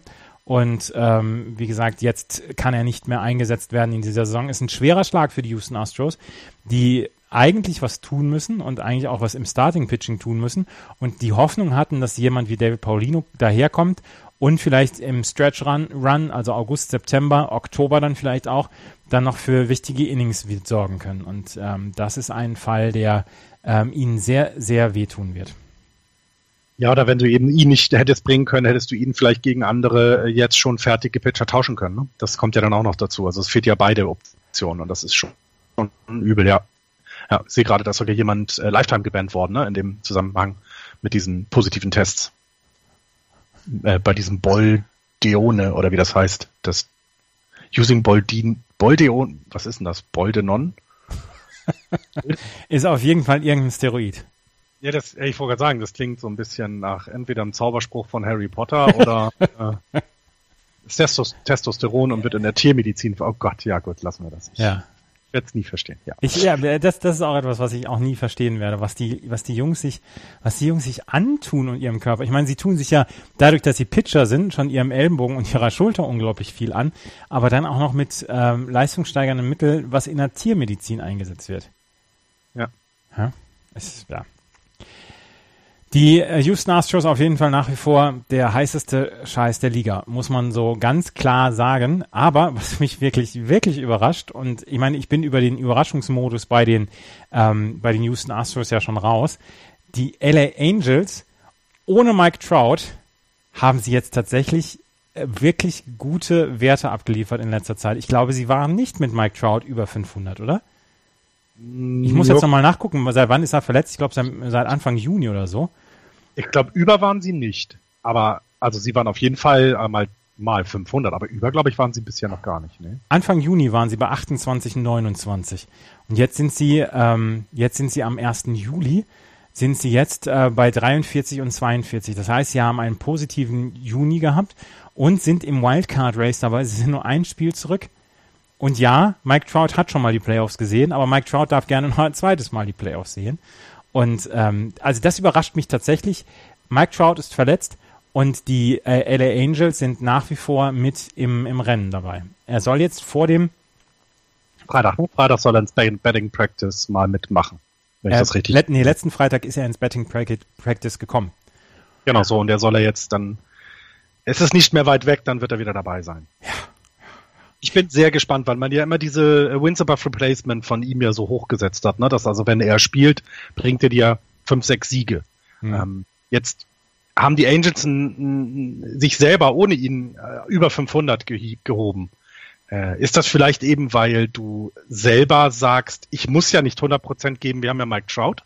Also ist das wirklich so eine Art psychologischer Einfluss, den er hat, weil er eben so gut ist? Es ist ja nicht, dass er alles machen will, sondern er ist einfach so gut. Und er stellt sich auch nicht hin und sagt, komm Jungs, ich mach das schon, sondern er ist ja, so wie man überall immer mitbekommt, ein, ein sehr feiner Zeitgenosse. Ähm, aber ist das vielleicht genau das? Jetzt müssten, müssen, mussten sie sich mal zusammenreißen, die Spieler, äh, und dann zeigen sie eben, dass sie eben vielleicht auch ein, zwei WAR besser sind. Ähm, und wenn sie das halten mit ihm, dann würde ich sehen, dann würde ich die Angels als Top-Contender auf den zweiten Wildcard-Platz sehen. Das wäre wär wirklich spannend mit, mit Mike Trout bist du immer besser. Also das muss man ja nun mal sagen. ja, ja ich glaube, no shit, Sherlock. ja, Entschuldigung, aber ich finde es halt, ich finde, es ist bei mir ein bisschen unterm Radar, weil die Hörer wissen, ich habe eine rechte Abneigung gegen das Team. Ähm, aber es ist, äh, ja, ich weiß es nicht. Es ist, äh, es ist sehr spannend zu beobachten, wie manchmal Team, ein Team funktioniert. Und, und vielleicht ist es hier wirklich jetzt kommt er zurück und, und sie wissen, sie können es auch ohne ihn und, und wenn sie dieses Selbstvertrauen mitbringen, dann glaube ich, wird das ein super spannendes Rennen um die Wildcard, was ja sowieso in der American League der Fall ist. Ne? Das äh, definitiv. ESPN hat diese Woche eine Liste gebracht, die 100 besten Spieler derzeit in der MLB. Auf Platz ja. 1, ähm, wenig überraschend, Mike Trout. Sollen wir ja. gerade die Top 10 mal durchgehen? Äh, ich habe mir die Liste tatsächlich nicht angeguckt, weil ich weiß gar nicht warum. Ich bin auf jeden blöden Link habe ich geklickt. Nur nicht. Ist ja geil. Auf Platz, ja, auf, auf, Platz zwei Clayton Kershaw, auf Platz drei Bryce Harper, auf Platz vier Goldschmidt, Paul Goldschmidt, auf Platz fünf Chris Sale, auf sechs Chris Bryant, auf sieben Max Scherzer, auf acht Nolan Arenado, auf neun Carlos Correa und auf zehn José Altuve. Diskutabel. Ich, äh, diskutabel. Chris Sale zu hoch, tut mir leid. Ähm, Was? Äh, Chris Bryant vor allem zu hoch, gerade diese Saison, aber Hä? gut, das ist vielleicht auch eben nur ein Loch, ne, den das hat. Ähm, Nolan Arenado zu niedrig. Äh, Correa überraschend, aber verdient, na klar. Ähm, auch äh, José Altuve, auch absolut verdient und klar. Ähm, ich hätte, wenn ich jetzt auf elf gucke, also, also so jemand wie, wie Francisco Lindor, Mookie Betts kommt dann, ähm, äh, Corey Seager, das ist schon okay. Ich hätte da jetzt von denen vielleicht Lindor vor meinetwegen, also ja, vor wem hätte ich den genommen? Naja, es wird schwierig. Ich finde Chris Sale ein bisschen zu hoch, er ist ein fantastischer Pitcher, klar, aber so weit oben hätte ich ihn jetzt nicht gesehen. Du hast, ihn noch, du hast ihn noch nie pitchen sehen, oder? Doch, klar. nee, nee, logisch. Alles gut, alles gut. Ich finde auch Clayton Kershaw auf zwei, also äh, absolut in Ordnung. Ne? Das, äh, ähm, das passt. Bei Chris Sale ist es, ähm, ja, aber auch verdient. Also in den Top Ten ist er definitiv. Ob er jetzt Fünfter oder Siebter oder Sechster, auf das Platz, ist völlig Auf Platz 19 ist Buster Posey und auf Platz 25 Madison Bumgarner, Florian. Kann sich das ein ganz kleines bisschen Buster Posey finde ich, äh, das ist eine Frechheit. das ist eine absolute Frechheit, ja. weil er Catcher spielt. Also jetzt mal ernsthaft. Also ähm, das wird mir immer bei so etwas zu wenig berücksichtigt. Ich finde es ja gut, dass sie äh, Pitcher so hoch bewerten. Das finde ich ja schon mal sehr gut. Ähm, denn äh, du hast das halt häufig, ne, also wir haben es ja auch schon gesagt, gerade kann ein Pitcher MVP sein, wenn er nur alle fünf Spiele auf dem Mount steht. Das sind ja alles Diskussionen, die du führen kannst. Als Catcher hast du aber nicht nur äh, offensiv eine Aufgabe, sondern vor allem defensiv. Du musst dich ja um alles kümmern. Du musst Zeichen geben, du musst, du musst Steals verhindern. Und deswegen finde ich den Platz 19 eine, eine Frechheit und es wird einen ganz bösen Brief an die MLB, äh, an ESPN geben. Ganz böse. Und an die MLB solltest du auch einen Brief schreiben. Ja, an die, an alle. Nein, äh, ich, also Buster Posey ist äh, Top 20 Spieler in der MLB. Hallo, das ist doch super. Also äh, kann man kann man doch glücklich sein drüber. Also, Aber wenn man diese Liste, wenn man sich diese Liste anguckt, sieht man einfach, wie viel gute Spieler im Moment in der MLB rumlaufen. Und wie viel davon noch relativ jung sind. Ne? Du ja. hast also jetzt keine äh, ausgereiften ähm, 35-Jährigen, sondern ich meine, äh, auf Platz 13 haben wir Corey Seager, ähm, äh, auf Platz 14 Aaron Judge, alles noch mit den Mookie Betts, mit denen werden wir noch viele Jahre Spaß haben. Ne? Ja. Das ist das Schöne dabei. Aber hier acht, auf 58 ist Craig Kimbrell, der eine super Saison pitcht. Letztes Jahr war er auf 36. Das ist doch alles Kokolores, was die, was ESPN hier. Mal, ne? Mhm. Kaum ist ein Boston-Spieler betroffen. nicht mehr so toll, die. Ja, ja, ja. Nein, ich, äh, ich finde, und dann wird's auch schwierig. Also, wie gesagt, ich hätte äh, Buster Posey sogar vielleicht in die, in, auf Platz 10 gesetzt. Im Moment fällt mir aber niemand ein, den ich da wegnehmen sollte. Ne? Also aus den Top 10. Es ist ja keiner dabei, wo ich sage, ja, der ist definitiv schlechter als Posey. Nein, ist einfach nicht der Fall. Und dann ist es auch in Ordnung, wenn er in den Top 20 ist. Also äh, da will ich jetzt gar nicht ja, päpstlicher sein als der Papst. Machen die LA Angels was zur Trade Deadline, meinst du? Ich habe keine Ahnung, wie es in deren Farmsystem aussieht. Denn wenn wir uns die Vorbereitung, ich glaube, so gut ist es nicht. Ähm, sie dürfen ja nichts abgeben von dem, was, was da ist, weil sie es brauchen. Ah, sie müssen eigentlich etwas tun. Sie sind ja kein gutes Team. Also auch da, wir reden hier über ein Team, was äh, äh in der Offensive auf dem 21. Platz mit 358 äh, Runs ist, ähm, was eine ähm, Betting Average von 2,43 hat und damit weit unten steht. Ähm, das Pitching haben wir noch gar nicht angesprochen. Ne? Also da, da, das ist ja äh, Neunter im Earned Run Average mit 4,11, das ist noch okay. Siebter mit Betting Average Against 2,57, das ist auch okay. Das ist ja also äh, ne, alles gut, aber sie müssen was tun. Nur woher nehmen, wir nicht stehlen? Das ist im Moment so mein Problem. Was sollen sie abgeben?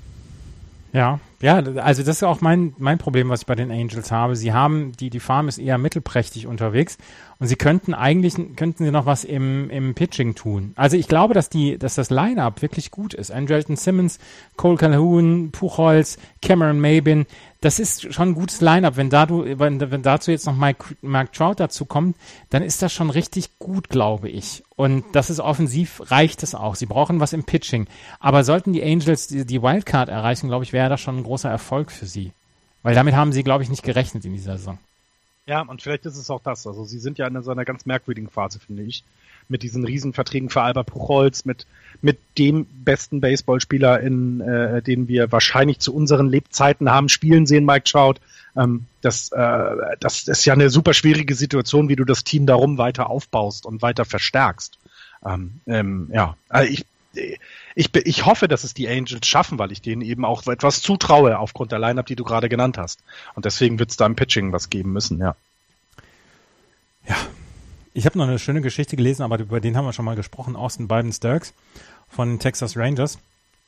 Er ist der siebte oder acht älteste Rookie, der, ähm, warte, es gibt, ach so, seit 1947 gibt es neun ähm, amerikanisch oder auf amerikanischem Boden geborene Rookies, die wenigstens fünf Starts gebracht haben, ähm, während sie 32 Jahre oder älter war. Und Austin Balms Dirks hat jetzt seine ähm, seinen, seinen fünften Start gehabt und ist damit der älteste beziehungsweise der Rookie, der seit 70 Jahren ähm, als ältester Spieler in die Liga gekommen ist und dann fünf Starts abgeliefert hat. Ist eine sehr, sehr lustige und nette Geschichte, weil er wirklich überall schon gepitcht hat. Der hat in der Dominikanischen Republik gepitcht, der hat in Venezuela gepitcht dann haben sie ein Interview mit ihm gebracht, wo er dann gesagt hat, ja, sowas macht mich nicht nervös mehr, wenn jemand gegen mich einen Home Run schlägt. Dann kann ich das abhaken inzwischen. Ich habe in vielen Stresssituationen gepitcht, dann unter anderem in Venezuelas höchster Liga oder in der Dominikanischen Republik. Auch da gibt's auf die Fresse, wenn du nicht ablieferst. Und ähm, also die Liga ist kleiner, aber die Drucksituationen sind die gleichen. Und ähm, er hat's halt die ganze Zeit geschafft. Er hat auch in der Independent League schon gepitcht und jetzt ist er mit 32 in der Big League angekommen. Er ist er hat jetzt nicht in irgendeiner Weise Light-Outs gepitcht, äh, aber das ist völlig in Ordnung. Er gibt den Texas Rangers im Moment Tiefe und ähm, das brauchen sie. Auch sie sind im Moment nur zwei Spiele hinter einem Wildcard-Platz zurück, wo man auch sagen muss, die Oakland A's im Moment mit sieben Spielen dahinter, ähm, hinter einem Wildcard-Platz sind das schlechteste Team. Wenn man sich anguckt, die Chicago Cubs sind in der ähm, National League auch sieben Spiele hinter einem Wildcard-Platz zurück. Ja, ja. So spannend geht es dazu. Ja. Eine Sache noch zu den Angels. Sie haben nichts. Ich habe zu den, zu den Angels. Ich habe zu den Rangers auch noch was. Ja, gleich, ja, mach du erstmal. Adrian Beltry ist back. er hat ja ein bisschen was verpasst an Spielen ähm, und seitdem er ähm, zurück ist, 24 Spiele gemacht, 303er Average äh, 373er On Base und 562er Slugging. Also der äh, für die Rangers kann auch nochmal Impact geben. Und herzlichen Glückwunsch, 450. Home Run äh, äh, geschlagen, ist jetzt ähm, äh, Platz 39 in der All-Time-List mit Jeff Beckwell und Vladimir Guerrero. Also auch das darf man, der ist ja noch aktiv und kann ja da in die fünf, vielleicht nahe dem 500er Club. Das wird eng, aber vielleicht schafft er das ja noch. Da darf man ihm schon mal auf den Hinterkopf tätscheln, oder? Mm, ja, man soll es aber nicht tun. Ja. Ach, ja. Ähm, die Angels haben sich Nick Franklin geholt, Utility Guy von den Brewers für Cash oder einen Player to be named later. Ähm, Franklin hatte, hatte nun 195er Betting Average in 89 Plate Appearances in Milwaukee, aber er gibt den Angels so ein ganz kleines bisschen Tiefe und er ist auf vielen Positionen einsetzbar. Also das etwas noch zu den ähm, LA Angels. Hast du sonst noch was? Äh, Mariners habe ich. Ja, bitte. 13 Starting Pitcher haben sie diese Saison schon benutzt. Benutzt. Benutzt? Naja, es ist auf Englisch steht da, the Mariners have used ja. 13 Starting Pitcher und dann übersetzt du das und das klingt doof. 13 haben schon äh, auf dem Mount gestanden ähm, im ersten Inning für die Mariners und jetzt ist ja Drew Smiley ähm, in Tommy John gegangen. Das heißt, ähm, er wird nicht nur diese Saison fehlen, sondern auch nächste Saison. Und das ist für die Mariners natürlich, das ist äh, ein, ein herber Rückschlag ein herber, herber Rückschlag. Und ähm, jetzt, also die Fans, so was man so in, in, in Foren liest, äh, äh, äh geben die Schuld der äh, WBC, ähm, weil er dort wohl äh, sehr dominiert hat, aber eben schneller als sonst geworfen hat, harter, härter als sonst geworfen hat. Ähm, und das ist so ein bisschen, ähm, ja, bei seiner Vorgeschichte mit den Verletzungen nicht so dolle. Der wird jetzt auch nächstes Jahr fehlen, was für die Mariners ein derber Rückschlag ist. Aber King Felix scheint zurück zu sein, ne? Ist nicht mehr auf ADL. Äh, hat er denn einen Start gehabt? Das weiß ich jetzt nicht. Das, äh, das werde ich jetzt, das werde ich jetzt rausfinden. ja, aber auch da, wenn man sich dann äh, das anguckt, ne, dann, dann lass ihn mal dann wieder zurück sein, wenn, also bei den Mariners läuft ja diese Saison wirklich nicht viel zusammen, muss man ja, muss man ja mal so sagen.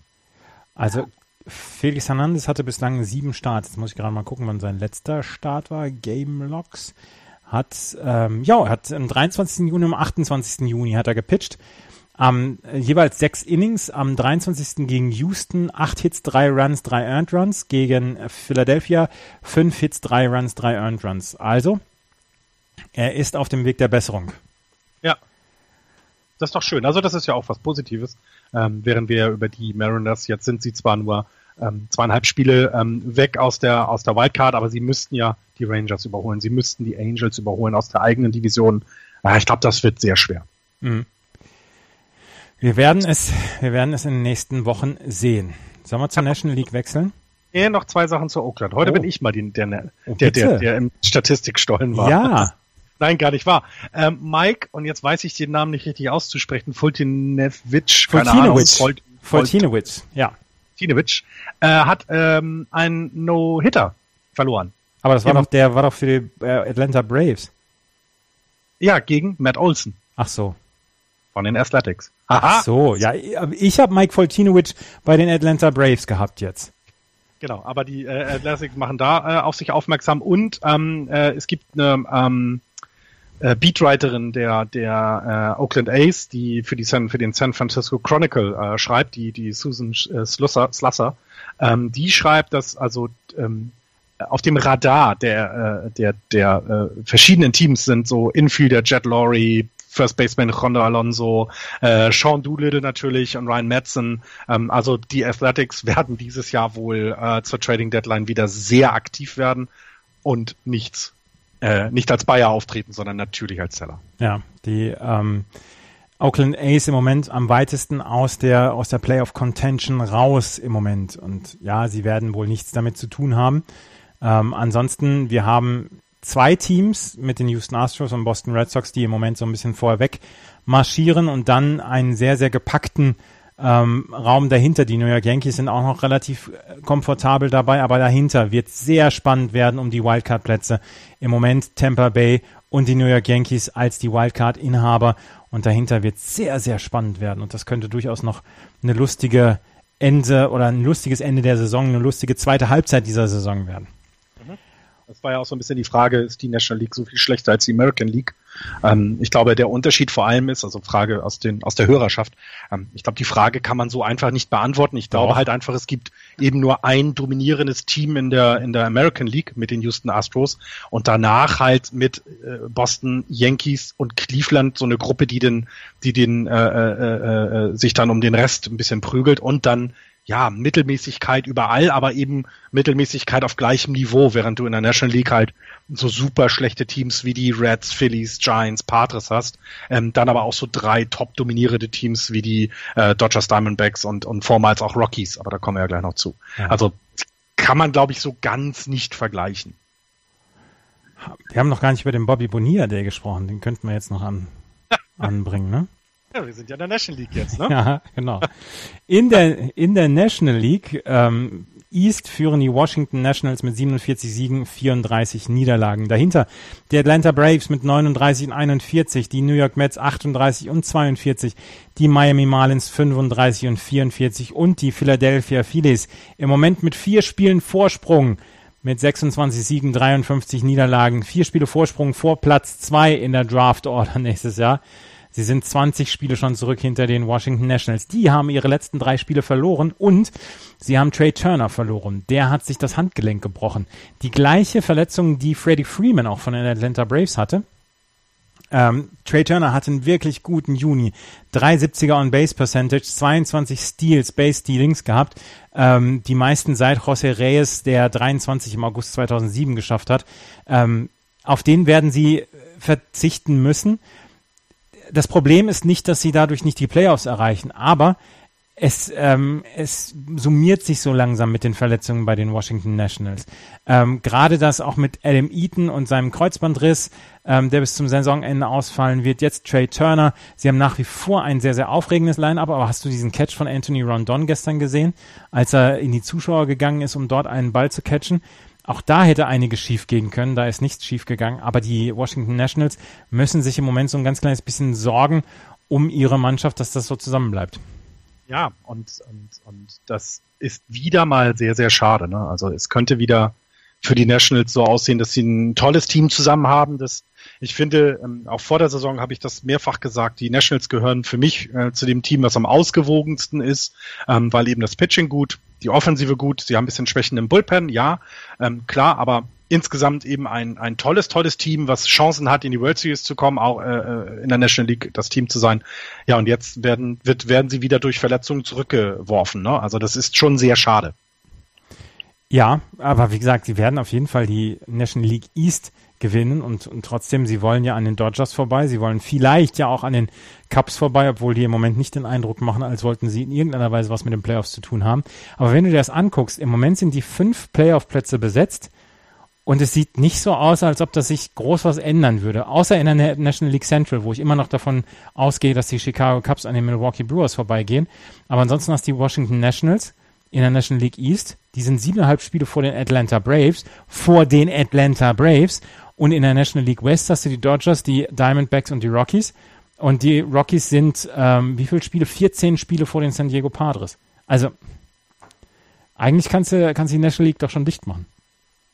Ja, aber auch schon, das wissen wir auch schon seit drei Wochen. Also, ja. ähm, das geht jetzt wirklich nur noch darum, wie, wie werden sich die Rockies halten? Das kann man, können wir ja gleich noch besprechen. Das ist so ein bisschen die eine mhm. Frage. Ähm, und was machen die Cubs? Ich glaube, alle anderen Fragen sind beantwortet. Denn dass die Diamondbacks und Rockies in die, in die äh, Playoffs kommen werden, ähm, ist dann klar. Die beiden Wildcard-Plätze sind belegt. Ähm, und oder eben die Dodgers, wenn die jetzt nochmal eine Schwächephase haben sollten, das ist völlig egal. Und die ist gewonnen und es geht wirklich nur darum, wie kriegen sich die Cups zusammengerauft. Ähm, das äh, ist dann nicht so spektakulär spannend wie in ich League, ne? Das muss man ganz deutlich sagen.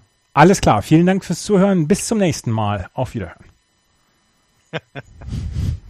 Ich habe aber so viel über die National League getragen. Ich habe ganz viel über die Braves. Ernsthaft? Also über die Braves habe ich, ähm, hab ich das mit Mike Foltinowitz, das, was du mir tatsächlich weggenommen hast. Geklaut. Geklaut hast. Und hier, ähm, Freddie Freeman ist auf dem Weg zurück. Ja. Hast du das ja. auch gelesen?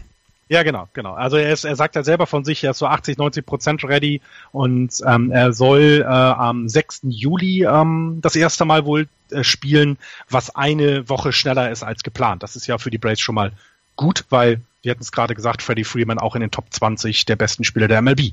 Ähm, ja, ich habe äh, noch was über Bartolo Colon. Den haben die Atlanta Braves gecuttet. Ja, was? Also das heißt, wir werden ihn wohl nicht mehr pitchen sehen.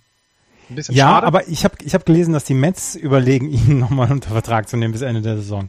Ah, okay. Ja gut, warum nicht? Sie brauchen Pitching. Ja. Und ähm, ich meine, ja. Genau, und dann habe ich ein bisschen was über Julio Teheran gelesen, was ganz interessant ist. Ähm, der hat nämlich ein Problem, nämlich mit dem Ballpark der Braves. Dieses Jahr hat er ähm, acht äh, Spiele, äh, acht Starts on the road, acht Starts zu Hause und die Statistiken äh, sind zu Hause signifikant schlechter. Er hat zum Beispiel abgegeben 36 Runs zu Hause, 16 auswärts. Earned Runs 32 zu 14. Ähm, bei den Hits sind wir bei 49, 40 äh, relativ gleich. Aber das Betting, äh, äh, der, der, äh, der, on, die On-Base-Percentage der, der, der Gegner zu Hause 3,63, auswärts 3,09. Also das ist schon wesentlich. Und er gibt vor allem äh, über zwei Home Runs per Nine Innings ab im eigenen Ballpark. Und das, ähm, ja, da, der hat sich, die, die haben sich da ein Problem für ihren ja, besten Pitcher eingehau, äh, eingeheizt, als sie in den neuen Baupark gezogen sind. Ähm, sehr interessant fand ich das. Aber er hat sich anzupassen. Äh, vermutlich, ja, ich glaube, die werden so schnell jetzt erstmal keinen neuen bauen. Obwohl die Atlanta Braves ja schon relativ schnell immer dabei sind mit neuen ja, Ballparks. Die, die bauen Ballparks wie andere Unterwäsche wechseln, ja. ja, genau. Ähm, aber die Atlanta Braves, was habe ich gelesen? Sie haben äh, keine Zuschauerprobleme. Die Leute strömen in den neuen Ballpark in Atlanta, obwohl die Mannschaft nicht gut ist. Ich meine, sie ist ja durchaus sogar noch, noch konkurrenzfähig, dadurch, dass sie relativ knapp unter 500 ist. Ähm, was ich noch zu den Atlanta Braves gelesen habe, um nochmal auf Freddie Freeman zurückzukommen, er hat jetzt äh, die letzten zwei Wochen damit zugebracht, Ground Balls auf Third Base zu nehmen, weil er ist ja eigentlich First Baseman. Aber er hat gesagt, ähm, er möchte, ähm, er möchte, dass die, dass das Badge von Matt Adams im Line-Up bleibt. Und der hat ihn im Moment oder beziehungsweise in den letzten Wochen ersetzt auf der First Base und er hat seinen Job sehr, sehr gut gemacht. Und da hat Freddie Freeman vorgeschlagen, ja, ich kann doch auch auf die, äh, auf die Third Base gehen. Und ähm, da ist er im Moment in seinem, in seinem Minor League Assignment ist er im Moment so, dass er sagt, okay, ich gehe auf die Third Base und vielleicht kann ich diese Position ja so ausfüllen, wie sie ähm, angemessen ist und wie man sie angemessen ausfüllen kann. Und jetzt muss ich mir gerade noch die äh, Statistiken von Matt Adams angucken. ist auf der First Base, hat einen 2,95er Average, also sehr gut. 33 Strikeouts nur, ist auch sehr gut. Ähm, 11 Walks, 32 RBI, 12 Home Runs schon gehabt. Und kein Wunder, dass Freddie Freeman sagt, Mensch, dessen Bat wollen wir im, im Line-Up behalten.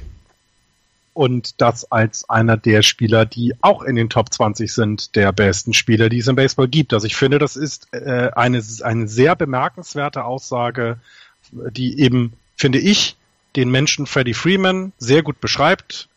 Klar will er selber spielen, das möchten alle, aber er möchte auch, dass es, dass das Team gut ist und ähm, wenn er das dann macht, finde ich, und wenn das, das Team macht das natürlich mit, äh, finde ich das hervorragend. Also Hat- tatsächlich eine ganz, ganz tolle Sache. Hat Freddie Freeman hat seit der Highschool keine Third Base mehr gespielt.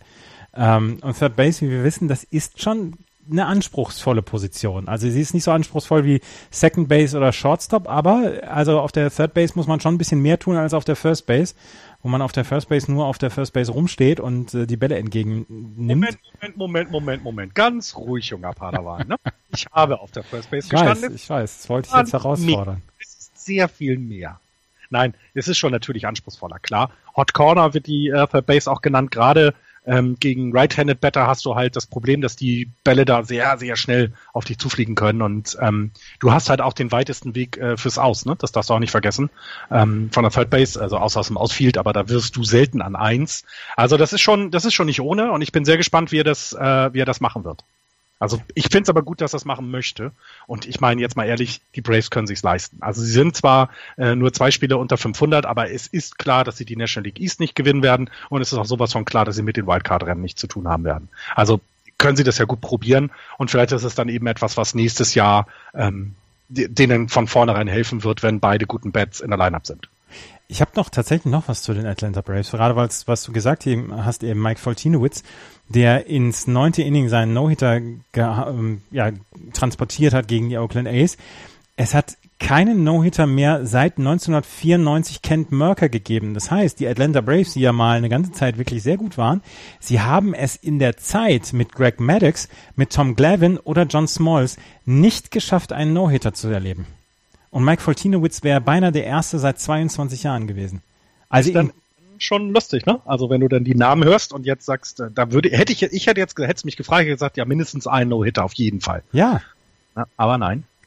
Aber äh, das, das ist doch wirklich erstaunlich. Ich meine, die hatten damals diese, diese, diese Troika der fantastischen Pitcher mit Smalls, Glavin und Maddox und, und haben damit keinen, ähm, haben damit keinen einzigen No-Hitter gesehen. Schon erstaunlich. Sehr. Ja. Und weißt du, was noch erstaunlich ist? Die New York Mets. Nein, die Atlanta Braves, über die haben wir heute mehr, äh, am meisten gesprochen bislang. Die Mets haben aber auch noch was. Ja. Ähm, Curtis Granderson hat etwas geschafft, ähm, was seit 1970 nicht geschafft wurde. Und zwar hat er einen First Inning Run ähm, in den acht Spielen hintereinander geschafft. Also er ist achtmal hintereinander über die Platte gekommen, ähm, in einem Sch- äh, äh, achtmal hintereinander in Spielen und das im ersten Inning. Das hat äh, ja, das hat er Mike Trout 2013 das letzte Mal geschafft. Ähm, das war dann sein Rookie-Jahr wahrscheinlich, ne? Meine Güte, ist der gut. Ähm, und davor halt in den 70ern erst wieder jemand. Das, Also, José Reyes hat acht Spiele hintereinander lang im ersten Inning jeweils einen Run gescored. Nee, Curtis Granderson. Äh, Curtis Granderson. Was habe ich Genau. denn gesagt? Genau. Und David Wright ist noch ganz, ganz weit weg von äh, Baseball-Activities. Ähm, ich habe ja die Mets mal gesehen und, und ähm, so, so, so, er ist ja jetzt kein, kein, kein überragender äh, äh, Baseballspieler, aber so vom Gefühl her war er sehr, sehr wichtig für das Team, wenn er auf dem Platz steht, weil er weiß, was zu tun ist.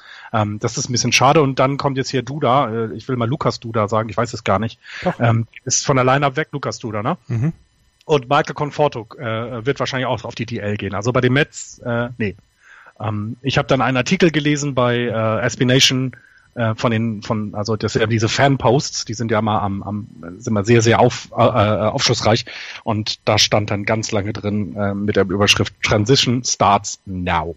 Also die müssen was tun, die Mets.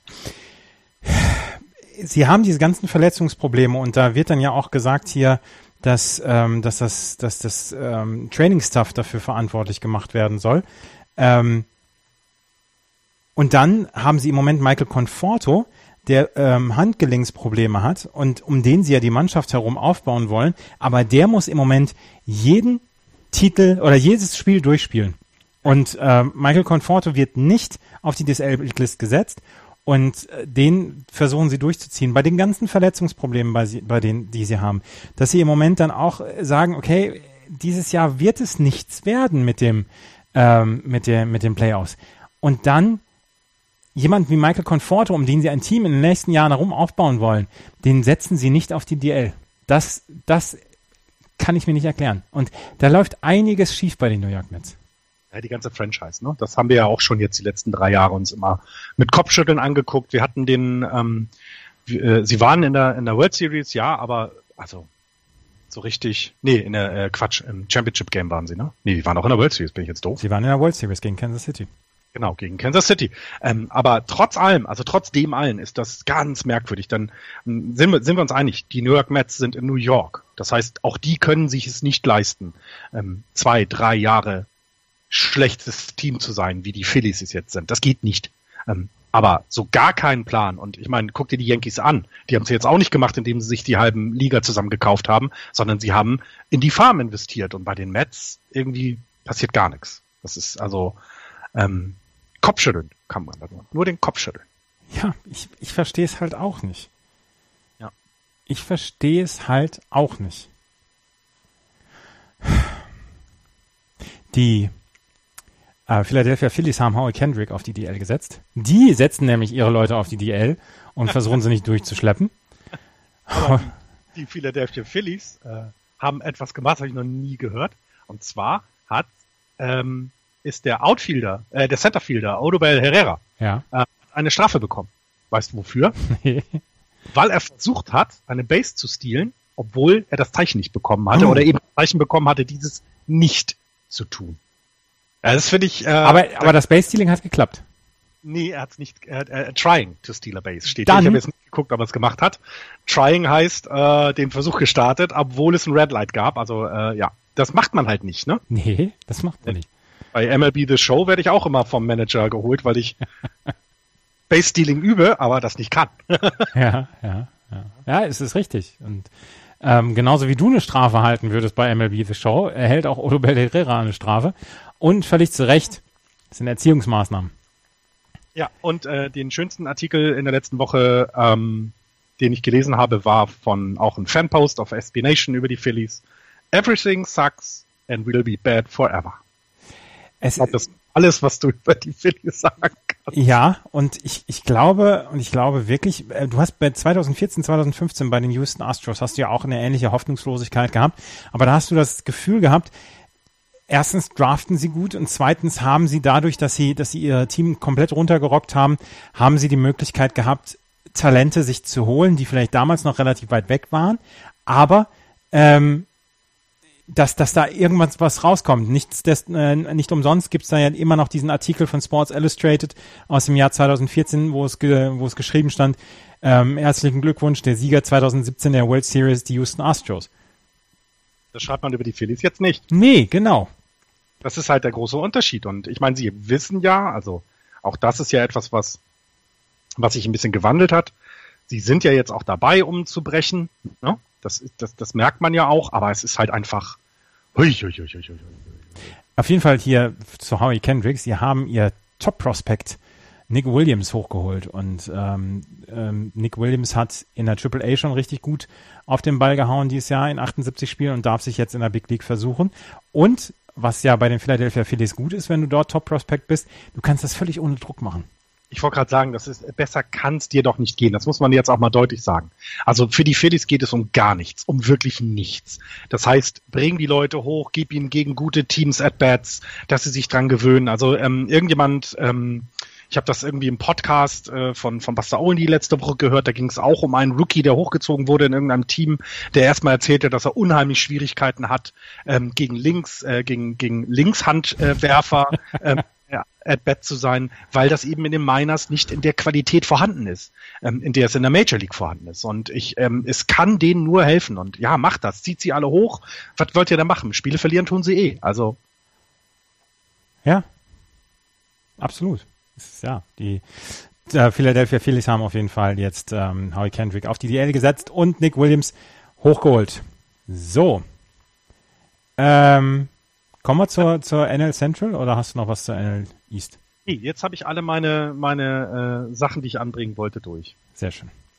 In der NL East führen nach wie vor die Milwaukee Brewers mit 44 Siegen, 39 Niederlagen. Äh, vor den Chicago Cubs 40-41, die St. Louis Cardinals 39-41, die Pittsburgh Pirates 37-44 und die Cincinnati Reds 35-45. Ich hätte Haus und Hof und meine Mutter verwettet vor der Saison, dass die Chicago Cubs nicht unter 500 sind nach der Hälfte der Saison. Nein, nach der Hälfte der Saison 40 Siege. Ich weiß nicht, wo waren wir letztes Jahr? Da hatten sie wahrscheinlich 60, ne? Ja, nee, ja, weniger als die Astros jetzt. Ja, genau. Es sind zehn Siege weniger. Das ist schon auffallend. Es ist auffallend und ähm, ist es jetzt auch eben nicht mehr das kurze Bild, was wir uns angucken, sondern es ist in der Long Term und ähm, ja, also die die die Cups, die müssen sich gehörig überlegen, was sie zur Trading Deadline machen, ähm, was was was sie verbessern, denn da läuft's so richtig gar nicht rund. Ich,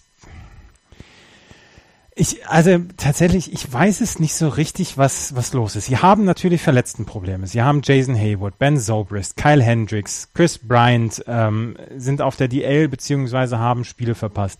Sie haben nicht mehr das Pitching gehabt. Sie haben dann noch jemanden wie Addison Russell, der außerhalb des, äh, des Platzes dann seine, seine Probleme hatte, beziehungsweise dann nicht dafür gesorgt hat, dass er ähm, dass er seinem Ruf beziehungsweise seinem, seinem, seinem Beruf gerecht wird. Und es, ich habe einen Artikel diese Woche gelesen, wo gesagt worden ist, nachdem jetzt auch, wir haben, wir haben letzte Woche, Montag haben wir aufgenommen, Montagabend wird, ähm, äh, wird hier Montero, der Catcher, hat er, hat er diesen, diesen Rant gebracht, dass ihn, ähm, dass ihn, pitcht. Jake Arrieta, dass Jake Arrieta zu langsam pitcht, seine Pitching Motion zu langsam ist, dass er darunter leiden würde, dass seine Pitcher zu langsam sind, weil die ganzen Bases gestohlen werden würden. Da ist der, ist der komplett steil gegangen auf einem Run. Der hat die Reporter, die Beat Reporter hat er zu sich gerufen und hat gesagt, hier, schreibt es euch auf. Ist nächsten Tag designated for assignment? Und das ist eine Sache, die hätte es letztes Jahr nicht gegeben. Nee, aber das ist auch etwas, letztes Jahr hattest du das große ganze Ziel. Das hast du dieses Jahr nicht. Anders kann ich es mir wirklich nicht erklären. Ich, und äh, es wurde es wurde gefragt, ob nicht ev eventuell jemand wie David Ross fehlt dieses Jahr, der letztes Jahr einfach eine unglaubliche Clubhouse-Präsenz hatte und der dieses Clubhouse zusammengehalten hat und ob der nicht vielleicht dieses Jahr dann wirklich fehlt und und wo man sagt, ähm, dessen Erfahrung könnten wir gut gebrauchen. Ich würde das auch. Also ich meine, jetzt überleg mal, wer ist weg und wie geht's in Cups? Das ist, da, da gibt es einen Zusammenhang und es liegt nicht an der tollen Offensivleistung, die David Ross äh, die letzten Jahre äh, oder das letzte Jahr auf, äh, auf die Platte gelegt hat. Nein, das hat was mit dem Clubhaus zu tun. Und wenn der Catcher anfängt, öffentlich über die Pitcher zu ranten, dann stimmt etwas nicht. Und ich, also ich glaube auch, dass, dass sie ihn gleich DF8 haben, zeigt auch, dass Joe da sofort durchgegriffen hat und überhaupt gar nicht in irgendeiner Form irgendwas äh, zulässt, was dieses Clubhaus irgendwie durcheinander bringt. Also das, ähm, das musst du auch tun. Also so leid es, also ich meine, Montero hat wahrscheinlich sogar recht. Ne? Also das ist ja noch nicht mal so, dass er vielleicht Dinge anspricht, die nicht alle auch sehen. Ähm, ne? John Lester kann ich an eins werfen, Arietta ist halt vielleicht langsam. Das sind ja alles Sachen, die man anbringen kann. Aber David Ross hat sich doch in seiner Karriere nicht ein einziges Mal darüber beschwert, dass John Lester nicht an eins werfen kann. Der hat zu ihm gesagt, wirf den, wirf den verdammten Ball zu mir, ich kümmere mich um den Rest. Ja, aber David Ross ist auch nicht, äh, ist auch, ist auch nicht Montero. Das muss man dazu sagen. Das sind halt andere Personen. David Ross ist eben vielleicht jemand, der weiß, okay, da ist eine Schwäche. Ähm, wie kann ich das in eine Stärke umwandeln? Und Montero sieht die Schwäche und sagt, das nervt mich. Und äh, ist ja auch selber, ich meine jetzt mal ganz ehrlich, ähm, äh, wenn du dir teilweise die Pitching Motion von, von Madison Bumgarner anguckst, der ist nicht auch gerade schnell. Äh, Buster Posey äh, äh, kriegt trotzdem die Bälle an, an zwei um den, den, den äh, äh, Runner auszuwerfen. Ja. Also das hat ja auch was mit dir selber zu tun. Du kannst ja mal Javier Molina fragen, mit wem der alles zusammen schon pitchen musste ähm, oder catchen musste. Was der alles schon an, an, an, an zwei abgeworfen hat. Da musst du dich halt umwandeln. Oder du musst eben sagen, äh, äh, Trainer, also hat es ja zum Beispiel Buster Posey gemacht, ohne dass es je öffentlich geworden ist. Ich habe keine Lust mehr gegen äh, mit, mit äh, Tim Linscomb zu pitchen. Der wirft die Bälle sonst wohin. Das ist mir zu anstrengend. Ich möchte, dass jemand anders das macht. Und dann hat Buster Posey, ich glaube, danach nur noch zwei Spiele gecatcht von Tim Linscomb, nämlich dann, wenn es drauf ankam, in den Playoffs. Also das sind alles Sachen, die du ja lösen kannst, aber nicht in der Öffentlichkeit. Und es zeigt, bei den Cubs ist eben also letztes Jahr war eine Welle, also die sind sie ja geritten von Anfang an. Das fing ja, es fing ja eigentlich schlecht an, ne, mit der, mit der Karl Schwaber Verletzung. Mhm. Aber danach ritten sie ja eine Welle und waren nicht aufzuhalten. So, diese Welle war so anstrengend und ich habe das, äh, ich habe das mal im Interview kleiner, äh, äh, also ich schweife etwas ab. Ähm, da ging es um ähm, die Trainingsmethoden von äh, Guardiola, von Pep Guardiola, der drei, vier Jahre lang die Spieler im Kopf und körperlich auf höchstem Niveau gehalten hat und bei jedem Spiel immer taktisch äh, alles abgefordert hat. Und als der weg war, fielen dann alle in so ein Loch, weil sie endlich mal wieder den Kopf frei hatten. Jetzt nicht, dass sie dann endlich mal wieder toll spielen können, sondern einfach, weil dieser enorme Druck weg ist. Und dieses, dieses vielleicht auch zusammen ausgegebene Ziel, was die Cubs sich letztes Jahr definitiv, als sie wussten, wir haben alles beisammen, es klappt alles, natürlich ausgegeben haben. Wir wollen diesen Fluch besiegen. Das haben sie jetzt geschafft. Und damit kommt jetzt genau das alles raus, was es letztes Jahr vielleicht auch schon gab. Hat Montero vielleicht auch immer gemotzt. Aber er hatte ja ein Ziel vor Augen. Und ich, ähm, ähm, das ist das eine. Und das andere ist, und das haben wir auch schon gesprochen, ähm, wenn man, wenn man sich die Offensive anguckt, ja, das sind auch echt junge Leute. Ich meine, da, da, der ist Chris Bryant, der ist, der ist in seinem zweiten Jahr. Sorry, dass der dieses Jahr keine 300 schlägt, ist nicht verwunderlich. Guck dir andere Rookies an, die eben nicht Mike Trout oder Bryce Harper heißen. Also völlig verständlich, völlig in Ordnung. Und ich glaube, die Cubs machen sich auch am wenigsten Sorgen. Nächstes Jahr, hey, sind alle wieder beisammen, ein guter Starting-Pitcher dazu. Und dann sind sie Contender für die World Series. Punkt. Ja, aber äh, die können ja, die können ja jetzt nicht die Saison abhaken. Nein, brauchen sie doch nicht. Nein, nein, das werden sie auch nicht. Die werden in die Playoffs kommen. Ich gehe immer noch davon aus, dass sie die, die Brewers dann überholen werden. Da sind sie in den Playoffs und ich glaube, du hast keinen Bock, gegen die Cubs in den Playoffs zu spielen. Hast du echt nicht. Als kein National League Team. Dann lieber die Brewers. Auf jeden Fall werden sie jetzt mit äh, Wilson Contreras und Victor Caratini, ein Rookie, werden sie jetzt die Catching-Position bekleiden. Ich könnte mir vorstellen, dass sie zur Trade Deadline noch was Richtung Catcher machen. Ähm, weil das ist jetzt eine Situation, die sie so vielleicht vor ein paar Tagen noch nicht bedacht haben. Was ich allerdings wirklich stark fand, war, dass sie wirklich von, von einer Sekunde auf die andere gesagt haben, okay, das lassen wir uns noch nicht gefallen. Ähm, Montero wird DF8. Das fand ich wow. Ja, guck mal, was bei den Nationals los war, als äh, Bryce Harper von, wie hieß er noch, angegriffen wurde. ich habe ihn ganz vergessen. Jonathan Peppelborn. Peppelborn, jetzt mal von der Überlegung her, ne, dort wurde nicht sofort reagiert. Das wurde dann erst in der neuen Saison korrigiert, weil nämlich dann ein Manager installiert wurde, der darauf reagiert hätte mit Dusty Baker. Dusty Baker hätte das nicht durchgehen lassen. Das war aber damals, das war aber damals vier äh, Minuten, äh, vier Minuten, vier Spiele vor Schluss. Ja, ja, klar, okay, logisch, ne? Auch klar, aber trotzdem, das sind halt alles Sachen, die, die, die, und das wissen die auch bei den Cubs, und das weiß von Theo Epstein. Theo Epstein weiß, was er an Joe Madden hat. Und ähm, deswegen gehen sie es auch mit. Ähm, hast du denn mitbekommen, was äh, die, die Cubs waren im Weißen Haus? Ja, habe ich gesehen. Habe ich mitbekommen. Hast, hast, du das Bild von Albert Almora Jr. gesehen? Nein. Das Twitter-Bild. Also er sagt aber doch, man sieht zwei Finger. Auf dem Twitter-Bild sehe ich nur einen Finger. Es ist nicht der, den du gerne in der Öffentlichkeit zeigst, als er neben äh, dem Präsidenten stand. Das ist sehr, sehr lustig. Also er, äh, also er äh, äh, äh, sagt, man kann doch ganz deutlich sehen, dass ich zwei Finger habe. Das Bild sagt etwas anderes. Ich werde es mal verlinken im Blog. Ja, bitte. Ich habe das nämlich noch nicht gesehen. Ich ähm, bin, was, was das angeht, so ein bisschen, ähm, ähm, bin ich da ein ganz kleines bisschen sensibel geworden, weil ich mag den Orangenen nicht mehr sehen. Ja, aber ich fand halt jetzt, es ging mir auch nur um Albert Almora Jr., wie er sich aus diesem Bild rausreden wollte, um mehr nicht. Ja. Ja. Ah, warte, warte, warte. Da muss ich doch mal jetzt mal gerade. Soll ja. ich dir, äh, soll ich so lange mal, wollen wir mal zu den Brewers kommen? Ja, bitte.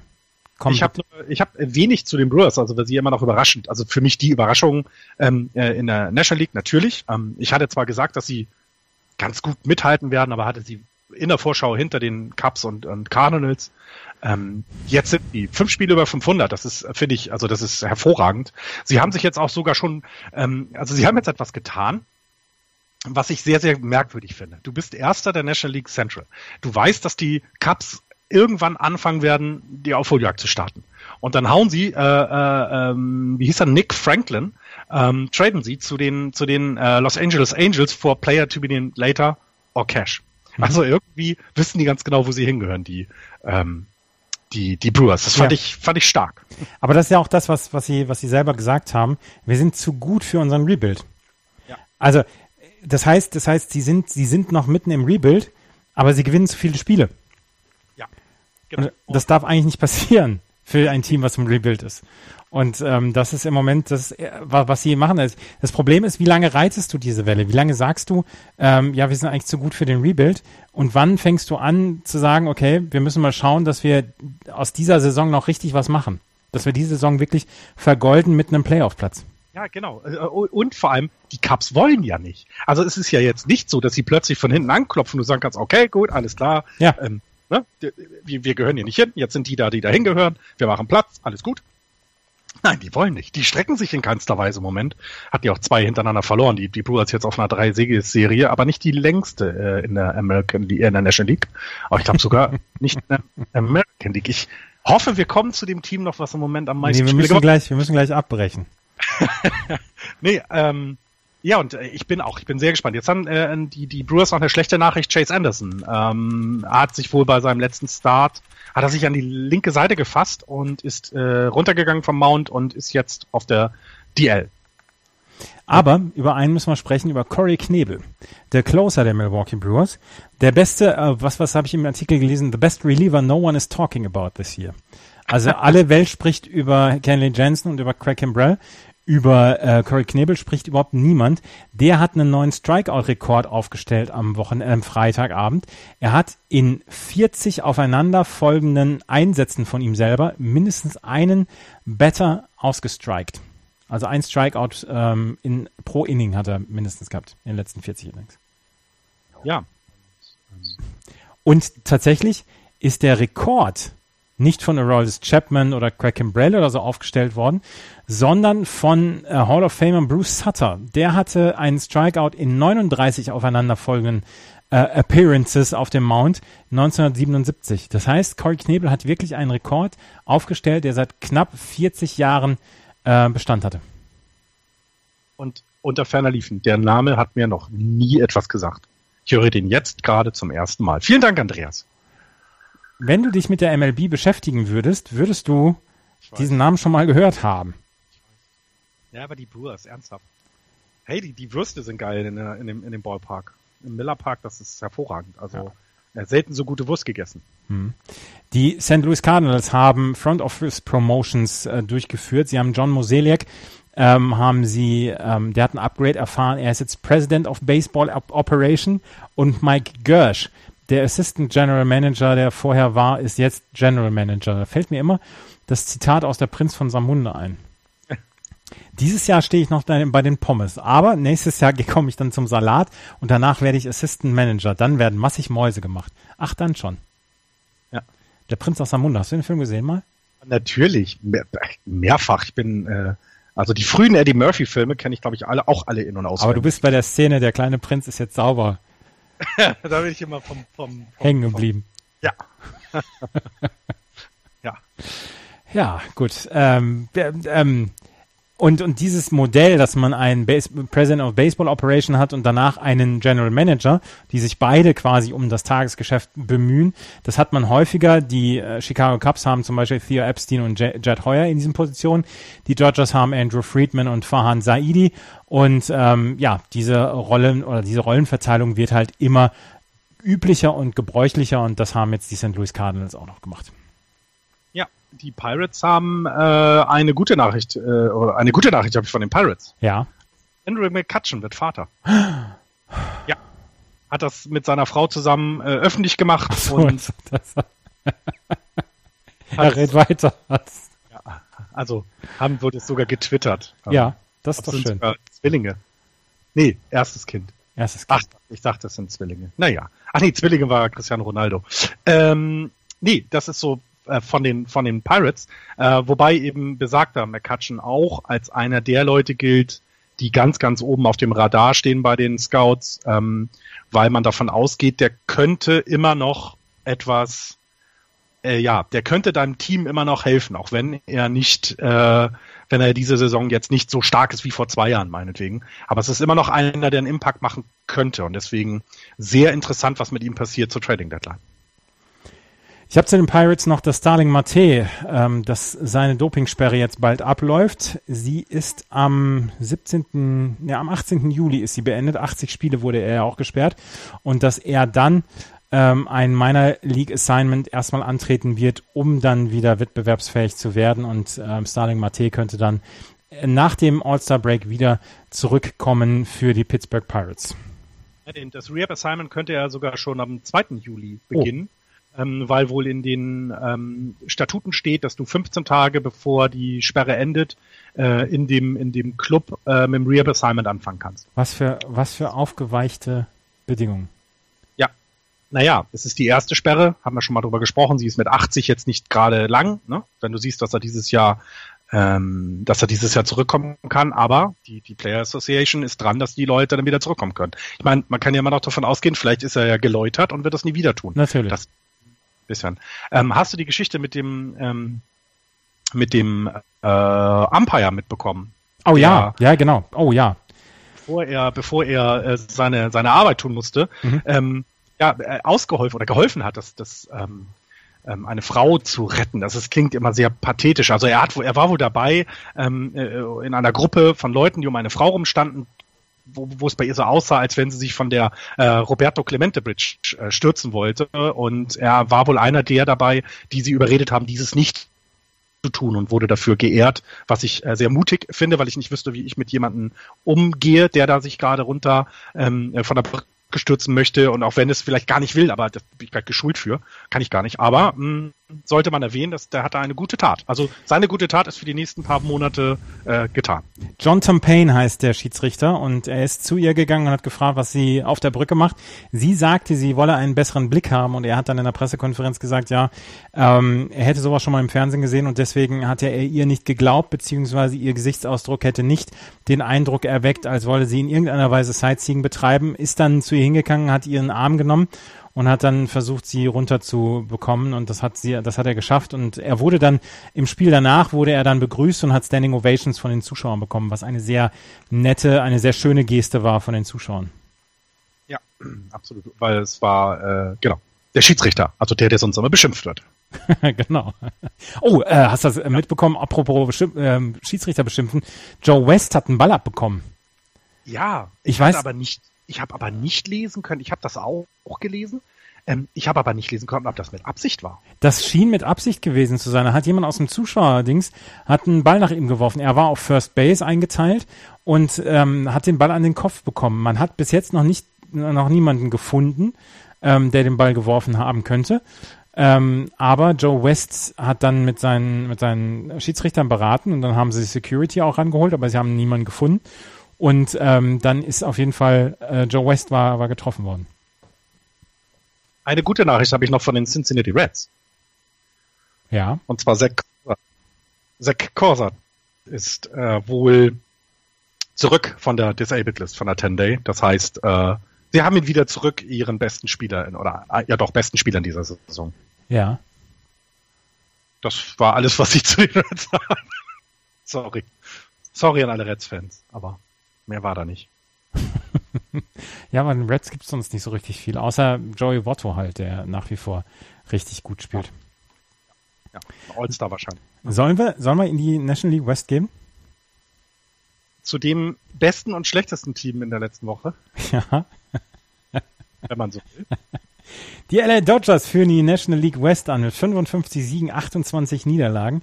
Dahinter die Arizona Cardinals mit 51 und 31. Die Colorado Rockies haben wirklich Luft lassen müssen, beziehungsweise haben wirklich ähm, eine schlechte Phase gehabt. 48, 35. Die San Diego Padres 33 und 48.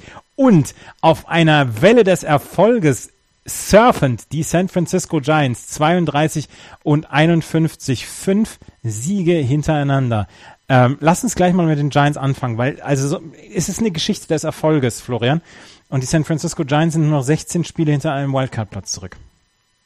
Das ist jetzt schon wieder erneut Mobbing. Das werde ich auch wieder äh, in der internationalen Zentrale melden. Ja. Ähm, es ist schön, wenn du mal wieder Spiele gewinnst. Und wir haben ja vor der, vor dem, äh, vor der Sendung kurz drüber gesprochen, die, die Giants haben es damit geschafft, dass die letzten zehn Spielen ein 5 zu 5 zu holen. Da merkt man schon, dass sie vorher auch unheimlich schlecht waren und jetzt halt diese, diese, ja, Erfolgsserie, ja, Erfolgsserie. Ja, doch, kann man so sagen. Fünf Spiele gewonnen. Ähm, vor allem drei oder auch mit dafür verantwortlich für den Absturz der Rockies, dann ähm, drei Spiele waren gegen die eben besagten ja. Colorado Rockies, die dann mh, mm, gesweept haben, was es in dieser Saison bei den Giants halt auch noch nicht gab. Ja, richtig erklären, ja, äh, das, was soll man erklären? Ne? Sie haben gegen die Rockies gespielt, die äh, eine Welle des Misserfolges geritten haben, und gegen die Pirates, die diese Saison auch nicht besonders gut sind. Also ähm, klar bin ich äh, froh, dass es mal ein bisschen besser aussieht, aber wir sollten dann doch die die Bay, äh, die die Golden Gate Bridge in San Francisco lassen und äh, ja, äh, die Saison ist tot. Aber, na, aber nein, also ich sage, ich sage, sie sie müssen jetzt zu Bayern werden in der Trade Deadline.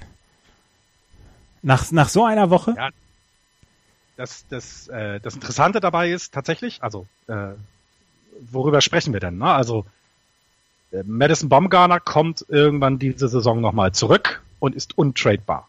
Mhm. Buster Posey ist untradebar. Ähm, und dann haben wir vielleicht noch Brandon Crawford, der, der, der, der nicht getradet werden würde. Hunter Pence. Aber dann, der ist zu alt, den will doch keiner haben. Genau. Auch, untradebar auch. ist er. Untradebar ist er nicht. Äh, er ist das Gesicht der Franchise mit, eines der Gesichter, auch wenn es mit seinem hässlichen Bart immer komisch aussieht, aber ähm, es ist halt man muss jetzt über alles sprechen und man muss gucken, wohin es die nächsten Jahre geht. Ich bin der Überzeugung, ähm, dass man gar nicht so viel rumtraden muss. Also Johnny Cueto zum Beispiel hat seine, ähm, hat seine Option nicht gezogen fürs nächste Jahr. Der wird also nächstes Jahr nicht mehr dabei sein, wohl. Ähm, das ist dann auch in Ordnung. Der soll sich dann ein Team suchen, wo er nochmal Contender werden oder einen Contender suchen. Ich glaube, der kann auch vielen Teams helfen. Da bin ich gar nicht böse, ein sympathischer Zeitgenosse. Aber so der Rest, also selbst im Starting-Pitching musst du was tun, aber vor allem im Outfield. Also das ist ja, hui, hui, hui, hui. Und, und der Rest, lass ihn doch zusammenbleiben. Gucken wir weiter. Ich würde jetzt also ne, bei aller Häme, äh, die ihr immer an den Tag legt, ich bleib da ganz ruhig. Ähm, ich bin froh, dass ich äh, jemanden ähm, beim Baseball zugucken kann wie Buster Posey, ähm, sowohl defensiv als auch offensiv. Das ist einfach einer der besten Catcher, die ich zu meinen zu meinen Lebzeiten äh, äh, habe spielen sehen. Ähm, das ist toll. Ich habe immer noch Spaß an Brandon Belt, ich habe immer noch Spaß an Brandon Crawford. Ich finde auch Joe Panic total klasse, ich mag das gerne, ähm, wie die äh, defensiv spielen. Das Outfield, ja, ist halt da. Ähm, und äh, Madison Bumgarner, ich glaube, über den müssen wir, da, da, da brauchen wir gar nicht reden, so, so gut wie der ist. Und wir hätten, glaube ich, mindestens fünf, sechs Siege mehr, wenn er mit an Bord wäre. Und dann wird die Saison immer noch schlecht sein. Aber trotzdem, ähm, ja. Ähm, es gibt aber auch noch weitere schöne Geschichten. Es gibt übrigens eine schlechte Geschichte auch zu den San Francisco Giants. Auch sie haben eine Dopingsperre. Juan Gregorio aus der AAA hat, ist auf, ist positiv auf Stanozolol getestet worden. Auch er ähm, wird ähm, bis zum Ende des Jahres gesperrt werden. Auch er war auf dem 40-Mann-Roster der San Francisco Giants, hat einen 304er ERA in 13 Starts dieses Jahr in Sacramento gehabt. Ja, genau. Aber äh, eine schöne Geschichte.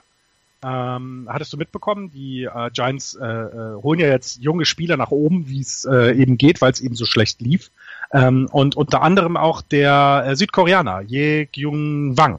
Ähm, der sein äh, MLB-Debüt gegeben hat gegen die Rockies. Und was war, ähm, was hat er geschafft? Einen Home Run. Toll. Und äh, das ist, naja, in, in deinem Debüt, in einem MLB-Debüt einen Home Run zu schlagen, mhm. ist schon, glaube ich, nicht so. Wir haben ähm, vorhin gerade über Tim Fraser gesprochen. Der, dem ist das Gleiche ja, passiert. Ja. Ja. Er kann Giants spielen. Hat mir doch egal.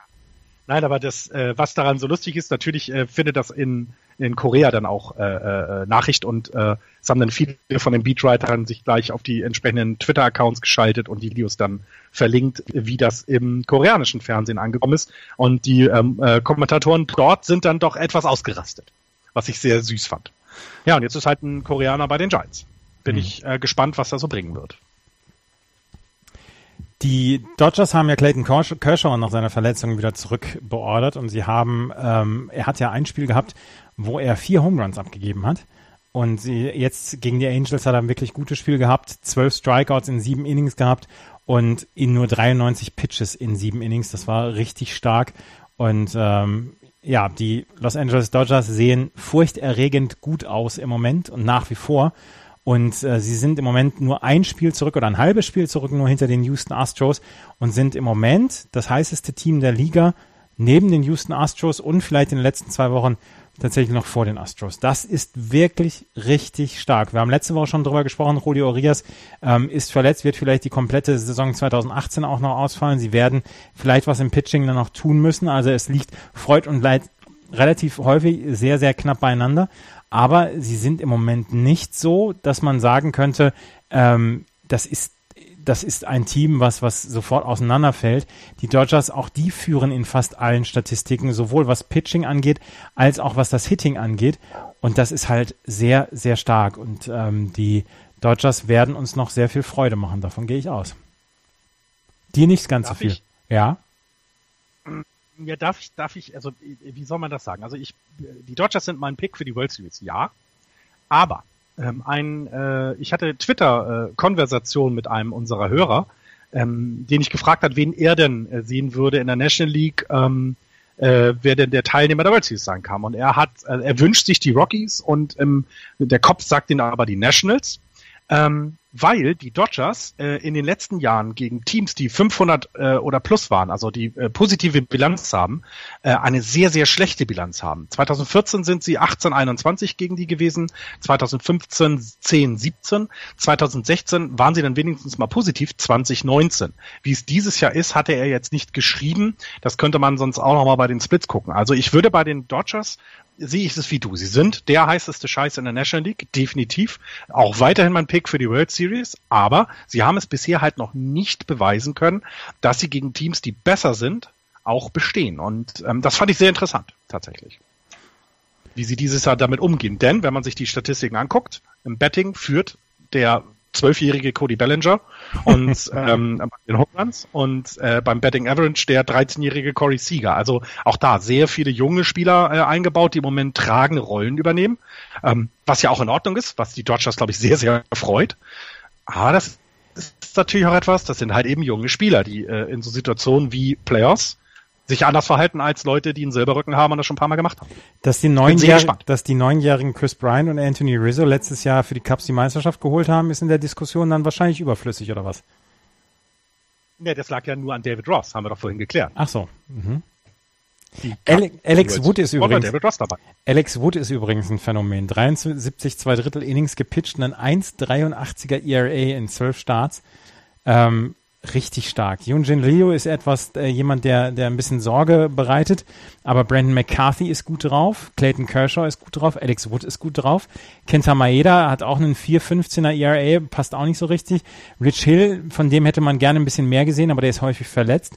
Ross Tripling hat noch nicht so alles ähm, geliefert, was er, ähm, was er liefern könnte im, ähm, im Relief-Pitching aber sie haben eine sehr gute Rotation und das ist für mich im Moment ein bisschen das Zeichen, dass sie dann auch ähm, dann in, der, in den Playoffs dann äh, wirklich überragen werden. Und dann, was du gesagt hast, Corey Seager ist fantastisch drauf. Selbst Yasiel Puig, der im Outfield im Moment sehr viel richtig macht bei den Los Angeles Dodgers, ähm, scheint im Moment wirklich auf Kurs zu sein. Du hast Cody Bellinger schon erwähnt, der einfach fast alles richtig gemacht hat. Und ähm, insgesamt Justin Turner mit einem atemberaubenden Offensiv, mit atemberaubenden Offensivstatistiken. Justin Turner mit einem 3,88er Average. Der kommt in 47,3 Prozent der Fälle kommt der auf Base. Das ist der absolute Wahnsinn. Ja. 209 Plate Appearances. Und er würde, ich wollte gerade sagen, er würde die ähm, Statistiken anführen, wäre er nicht verletzt. Ne? Ja. Also der war ja zwischendurch mal verletzt. Ja. Deswegen wäre sogar eben in der National League auch der Führende, was die ganzen Statistiken angeht. Er ist es im Moment nicht, weil er verletzt war. Also das ist schon, ja, da hast du was gesagt. Also und, und ähm, ich hatte es letztes Jahr hm, das Gespräch mit mit mit einem unserer Hörer, mit mit Thorsten Wieland, ähm, der ja letztes Jahr schon gesagt hat, Mensch, äh, bei den Dodgers kündet sich auch so ein bisschen ein Wechsel an, eben von diesen alten Spielern, die alle mal gekauft worden sind, um die World Series zu gewinnen, zu, wir holen uns junges, hungriges äh, Volk und, und versuchen mit denen eine tolle Mannschaft aufzubauen. Und genau das äh, äh, zeichnet sich jetzt gerade ab. Es ist, sind eben die, die alten Spieler wie Turner, ähm, die ja, die, ja, ich will nicht sagen, nochmal äh, ihren zweiten Frühling haben, weil so alt sind sie nicht, aber die es eben schaffen, diese, diese Arbeitsethik, die du brauchst, um ein guter Spieler in der National League, äh, in, der, in der MLB zu sein, an die Jungen weiterzugeben. Und äh, da kommt eben Talent nach und das sieht alles sehr, sehr, sehr gut aus bei den bei den Dodgers, ja. Ähm, und ich bin auch, bin tatsächlich sehr gespannt bei den Dodgers. Was passiert zur Trading Deadline? Ähm, jetzt, wir können ja gleich noch über die Rockies reden. Ich weiß nicht, wie, ne, inwieweit jetzt sie noch Angst haben müssen, nicht in die Playoffs zu kommen. Ich glaube, diese Angst brauchen sie dieses Jahr nicht haben. Ähm, sie sind im Moment mit, was weiß ich, fast zehn Spielen ähm, führen sie die, ähm, würden sie eine potenzielle Wildcard haben, also zehn Spiele Vorsprung vor den Cubs oder dann Brewers. Das ist, glaube ich, ge gebongt. Also da kannst du einen Haken hintermachen. Ähm, Frage ist nur, willst du denn in die Wildcard oder willst du nicht lieber als Sieger der National League äh, West in die Playoffs gehen, um dieses eine Spiel Pause zu haben? Also ganz spannend, was die auch auf der Trading Deadline machen. Du willst, du willst nicht, du willst nicht gegen die Rockies oder gegen die Diamondbacks ein Wildcard-Spiel haben, weil da kann zu viel passieren. Da kann zu viel Blödsinn auch passieren. Genau, eben. Und deswegen, also das, das, das sind jetzt vier Spiele, die sie vor, oder dreieinhalb, die sie vorne liegen. Äh, wir haben noch ein halbes Jahr Baseball, also eine halbe Saison Baseball haben wir aber noch vor uns. Ganz spannend. Also, ähm, auch wenn die National League West eben das Problem hat, dass sie so weit im Westen ist und die, An äh, die Anwurfzeiten blöd sind für uns Europäer, da sollte man ganz, ganz dringend hingucken. Und das sage ich nicht wegen den fünf Siegen der Giants, denn wahrscheinlich reden wir nächste Woche da sind sie wieder bei 1-9. Sondern das meine ich wegen der Dodgers, wegen der Diamondbacks und auch wegen der Rockies. Die Rockies, ja, sie haben von den letzten zehn Spielen neun verloren, aber ich habe mal das angeguckt und habe mal zusammengerechnet, sie haben im Monat Juni eine 15 zu 12 Bilanz hingelegt. Das ist ja nun nicht schlecht wenn du, wenn du einen Monat positiv abschließt, dann heißt das für dich, dass du eigentlich auf Kurs bist. Das Problem ist halt nur, dass sie im Moment in einer Division sind, die alles kaputt hauen. Ich meine, selbst die Arizona Diamondbacks sind im Moment gut drauf und die LA Dodgers, über die haben wir gerade gesprochen. Die sind halt jetzt im Moment dreieinhalb Spiele weg und die Colorado Rockies waren vor zehn Tagen noch mittendrin im Rennen und sind jetzt schon sieben Spiele zurück auf die Dodgers. Und das, obwohl sie einen guten Monat hatten. Und das lasse ich mir nicht kaputt reden. Ein 15 zu 12 Monat ist ein guter Monat. Also wir sind uns darüber einig, dass die Rockies in die Playoffs kommen werden. Da passiert nichts mehr. Die sind sieben Spiele vor den Cubs. Also sie haben jetzt einen sehr schlechten Monat gehabt, äh, äh eine sehr schlechte Woche gehabt. Einen guten Monat, schlechte Woche. Und sind immer noch sieben Spiele vor den Cubs, was die Wildcard angeht. Die Rockies werden in die Playoffs kommen und die Rockies werden auch die Diamondbacks und die Dodgers weiter ärgern. Ja, ganz absolut. Und da frage ich mich, und da frage ich mich, ob das nicht eventuell doch ein Slump ist, der mehr Besorgnis hervorrufen müsste, weil die Colorado Rockies ein sehr junges Team haben und ich, da frage ich mich, ähm, kriegen die das so hin, dass sie wieder auf die Füße kommen. Das Spiel vorgestern gegen die Arizona Diamondbacks war wieder gut. Gestern haben sie gegen die Diamondbacks das Spiel wieder verloren. Aber sie haben einen sehr jungen Kader. Sie haben sehr junges Pitching. Und da stellt sich mir dann die Frage, kriegen sie das wirklich wieder so auf die Füße oder war das jetzt der Anfang vom Ende? Nein. Ähm, ich glaube, das ist ganz normal. Diesen, diesen Slump wirst du bei den Dodgers auch noch haben. Ähm, der ist vielleicht dann im August irgendwann eine Woche, wo sie mal äh, wirklich nicht gut aussehen und das wirst du auch bei den Diamondbacks sagen. Ähm, natürlich ist es bei den Rockies etwas genauer zu beobachten, weil das Pitching so jung ist, aber genau durch diese Phase gegangen zu sein, kann dir ja nur helfen. Also du siehst ja, dass du nicht verlierst, dass du dir diese Schwäche leisten kannst, ähm, ohne, ohne dein, dein gutes, dein, deinen guten Rekord aufzugeben und dass du dich halt weiter anstrengen musst, um ihn zu behalten. Ich glaube, das ist gar nicht so schlecht für die Rockies, dass sie jetzt mal so eine Phase haben. Bin sehr gespannt auf die Colorado Rockies. Sie haben John Gray äh, zurückbekommen. Der hat, ähm, der war seit April raus und hat gleich sein erstes Spiel gewonnen und äh, haben gegen, äh, da hat er dafür gesorgt, dass die Colorado Rockies gegen die Diamondbacks gewonnen haben.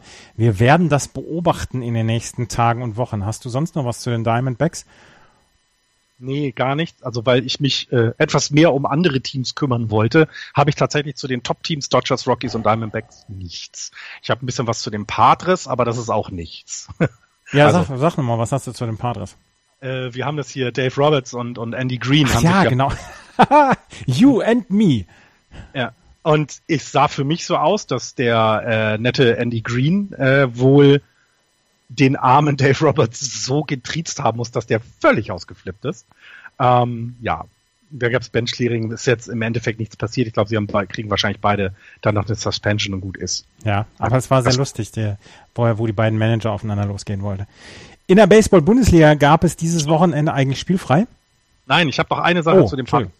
Und zwar ähm, ist etwas passiert, was es auch äh, seit es die, die ERA-Statistik gibt, also äh, sehr also über ein Jahrhundert weg, noch nicht gegeben hat. Nämlich ein, ein Pitcher, äh, den, den, die Nelson Lamet, äh, äh, Right-Hander, ähm, hat ein 5.35er ERA, aber 50 Strikeouts und nur 11 Walks in, in, in sieben Starts, die er gebracht hat. Das heißt, seit äh, über einem Jahrhundert, als es dieses, die, diese Statistik ERA gab, hat es so etwas nur fünfmal gegeben, dass du mehr als 50 äh, Strikeouts hast, aber trotzdem ein 5-pluser ERA bei deinem Debüt. Das habe ich noch rausgefunden. Ja. Schon eine interessante Statistik. In, darf ich jetzt zur Baseball-Bundesliga kommen? Wir kommen zur Baseball-Bundesliga. Die hatte dieses Wochenende eigentlich spielfrei. Es waren nur Nachholspiele angesetzt worden. Unter anderem die Serie der Regensburg Legionäre gegen die Mainz Athletics. Die haben gesplittet. Das erste Spiel haben die Mainz Athletics mit 6 zu 4 gewonnen. Die zweite, das zweite Spiel ging an die Legionäre mit 3 zu 2. Heute gibt es noch ähm, zwei Spiele zwischen den Doren Wanderers, äh, Wild Farmers und den Cologne Cardinals. Und ähm, in der Tabelle aber, die Regensburg Legionäre werden wohl die Playoffs nicht erreichen ich finde das äh, ja, ich äh, be sehr bemerkenswert. Also wir sollten uns da vielleicht mal jemanden holen, der die äh, Bundesliga etwas mehr noch im Blick hat als wir, weil das finde ich sehr überraschend. Ja, es ist ein sehr junges Team. Sie haben halt sehr auf, auf äh, Spieler aus ihrem Internat ähm, geachtet. Sie haben eigentlich nur ähm, den, den niederländischen Pitcher, wie heißt er denn jetzt nochmal? Der auch bei World Baseball Classic mit dabei war, haben sie nur noch. Ansonsten ist das sehr jung, das Team. Deswegen ist es für mich nicht ganz verwunderlich, dass sie dieses Jahr die Playoffs verpassen werden. Aber dass so ein Schwergewicht wie die Legionäre nicht bei den Playoffs dabei sind und dass wir vier wirklich starke Teams im Süden haben mit Heidenheim, Mainz, Mannheim und Haar, ähm, das sorgt auf jeden Fall für Qualität und ich glaube auch, dass das für spannende Playoffs sorgen wird, weil Bonn, Solingen, Doren und im Moment Hamburg, vielleicht auch Paderborn, ähm, die sich da um den vierten Playoff-Platz noch prügeln, die werden durchaus Probleme mit den Teams aus dem Süden haben. Ich habe sehr viel von der Bundesliga Süd dieses Jahr gesehen und bin sehr überrascht, wie gut ja. die sind. Was man auf gar keinen Fall, äh, was äh, im Norden auch nicht untergehen darf, sind die Doren Wild Farmers. Genau, Aufsteiger. Äh, aufgestiegen dieses Jahr, im Moment mit 12-8 auf Platz 3 und damit wären sie sicher in den Playoffs. Hamburg und Paderborn halt hinten dran, mit Paderborn auch ein auch starke Verfolger. Äh, Dortmund und Köln sind halt abgeschlagen. Ähm, ja, also auch da kann man sehr viele schöne Geschichten ähm, erzählen und ähm, es freut einen dann ja, ähm, wenn auch mal ein bisschen durchgemischt wird und wenn es ein, äh, äh gerade im Süden halt so spannend ist wie lange nicht mehr, ne? muss ich sagen. Ja. Ja. Das war's von mir aus. Ich habe auch nichts weiter. Ich habe äh, ja selber zu wenig Baseball geguckt ähm, diese, äh, äh, diese Woche. Ähm, das äh, hoffe ich aber nächste Woche zu ändern. Das war's für heute. Vielen Dank fürs Zuhören. Wenn euch das gefallen hat, freuen wir uns über eine Bewertung auf iTunes. Ansonsten gibt uns Feedback bei uns auf der Seite justbaseball.de und ähm, auf der Seite justbaseball.de gibt's auch einen Spenden-Button, falls ihr uns noch ein Bier ausgeben wollt. Das war's für heute. Nächste Woche wahrscheinlich wieder mit ähm, Axel. Ähm, bis dahin. Tschüss. Tschüss.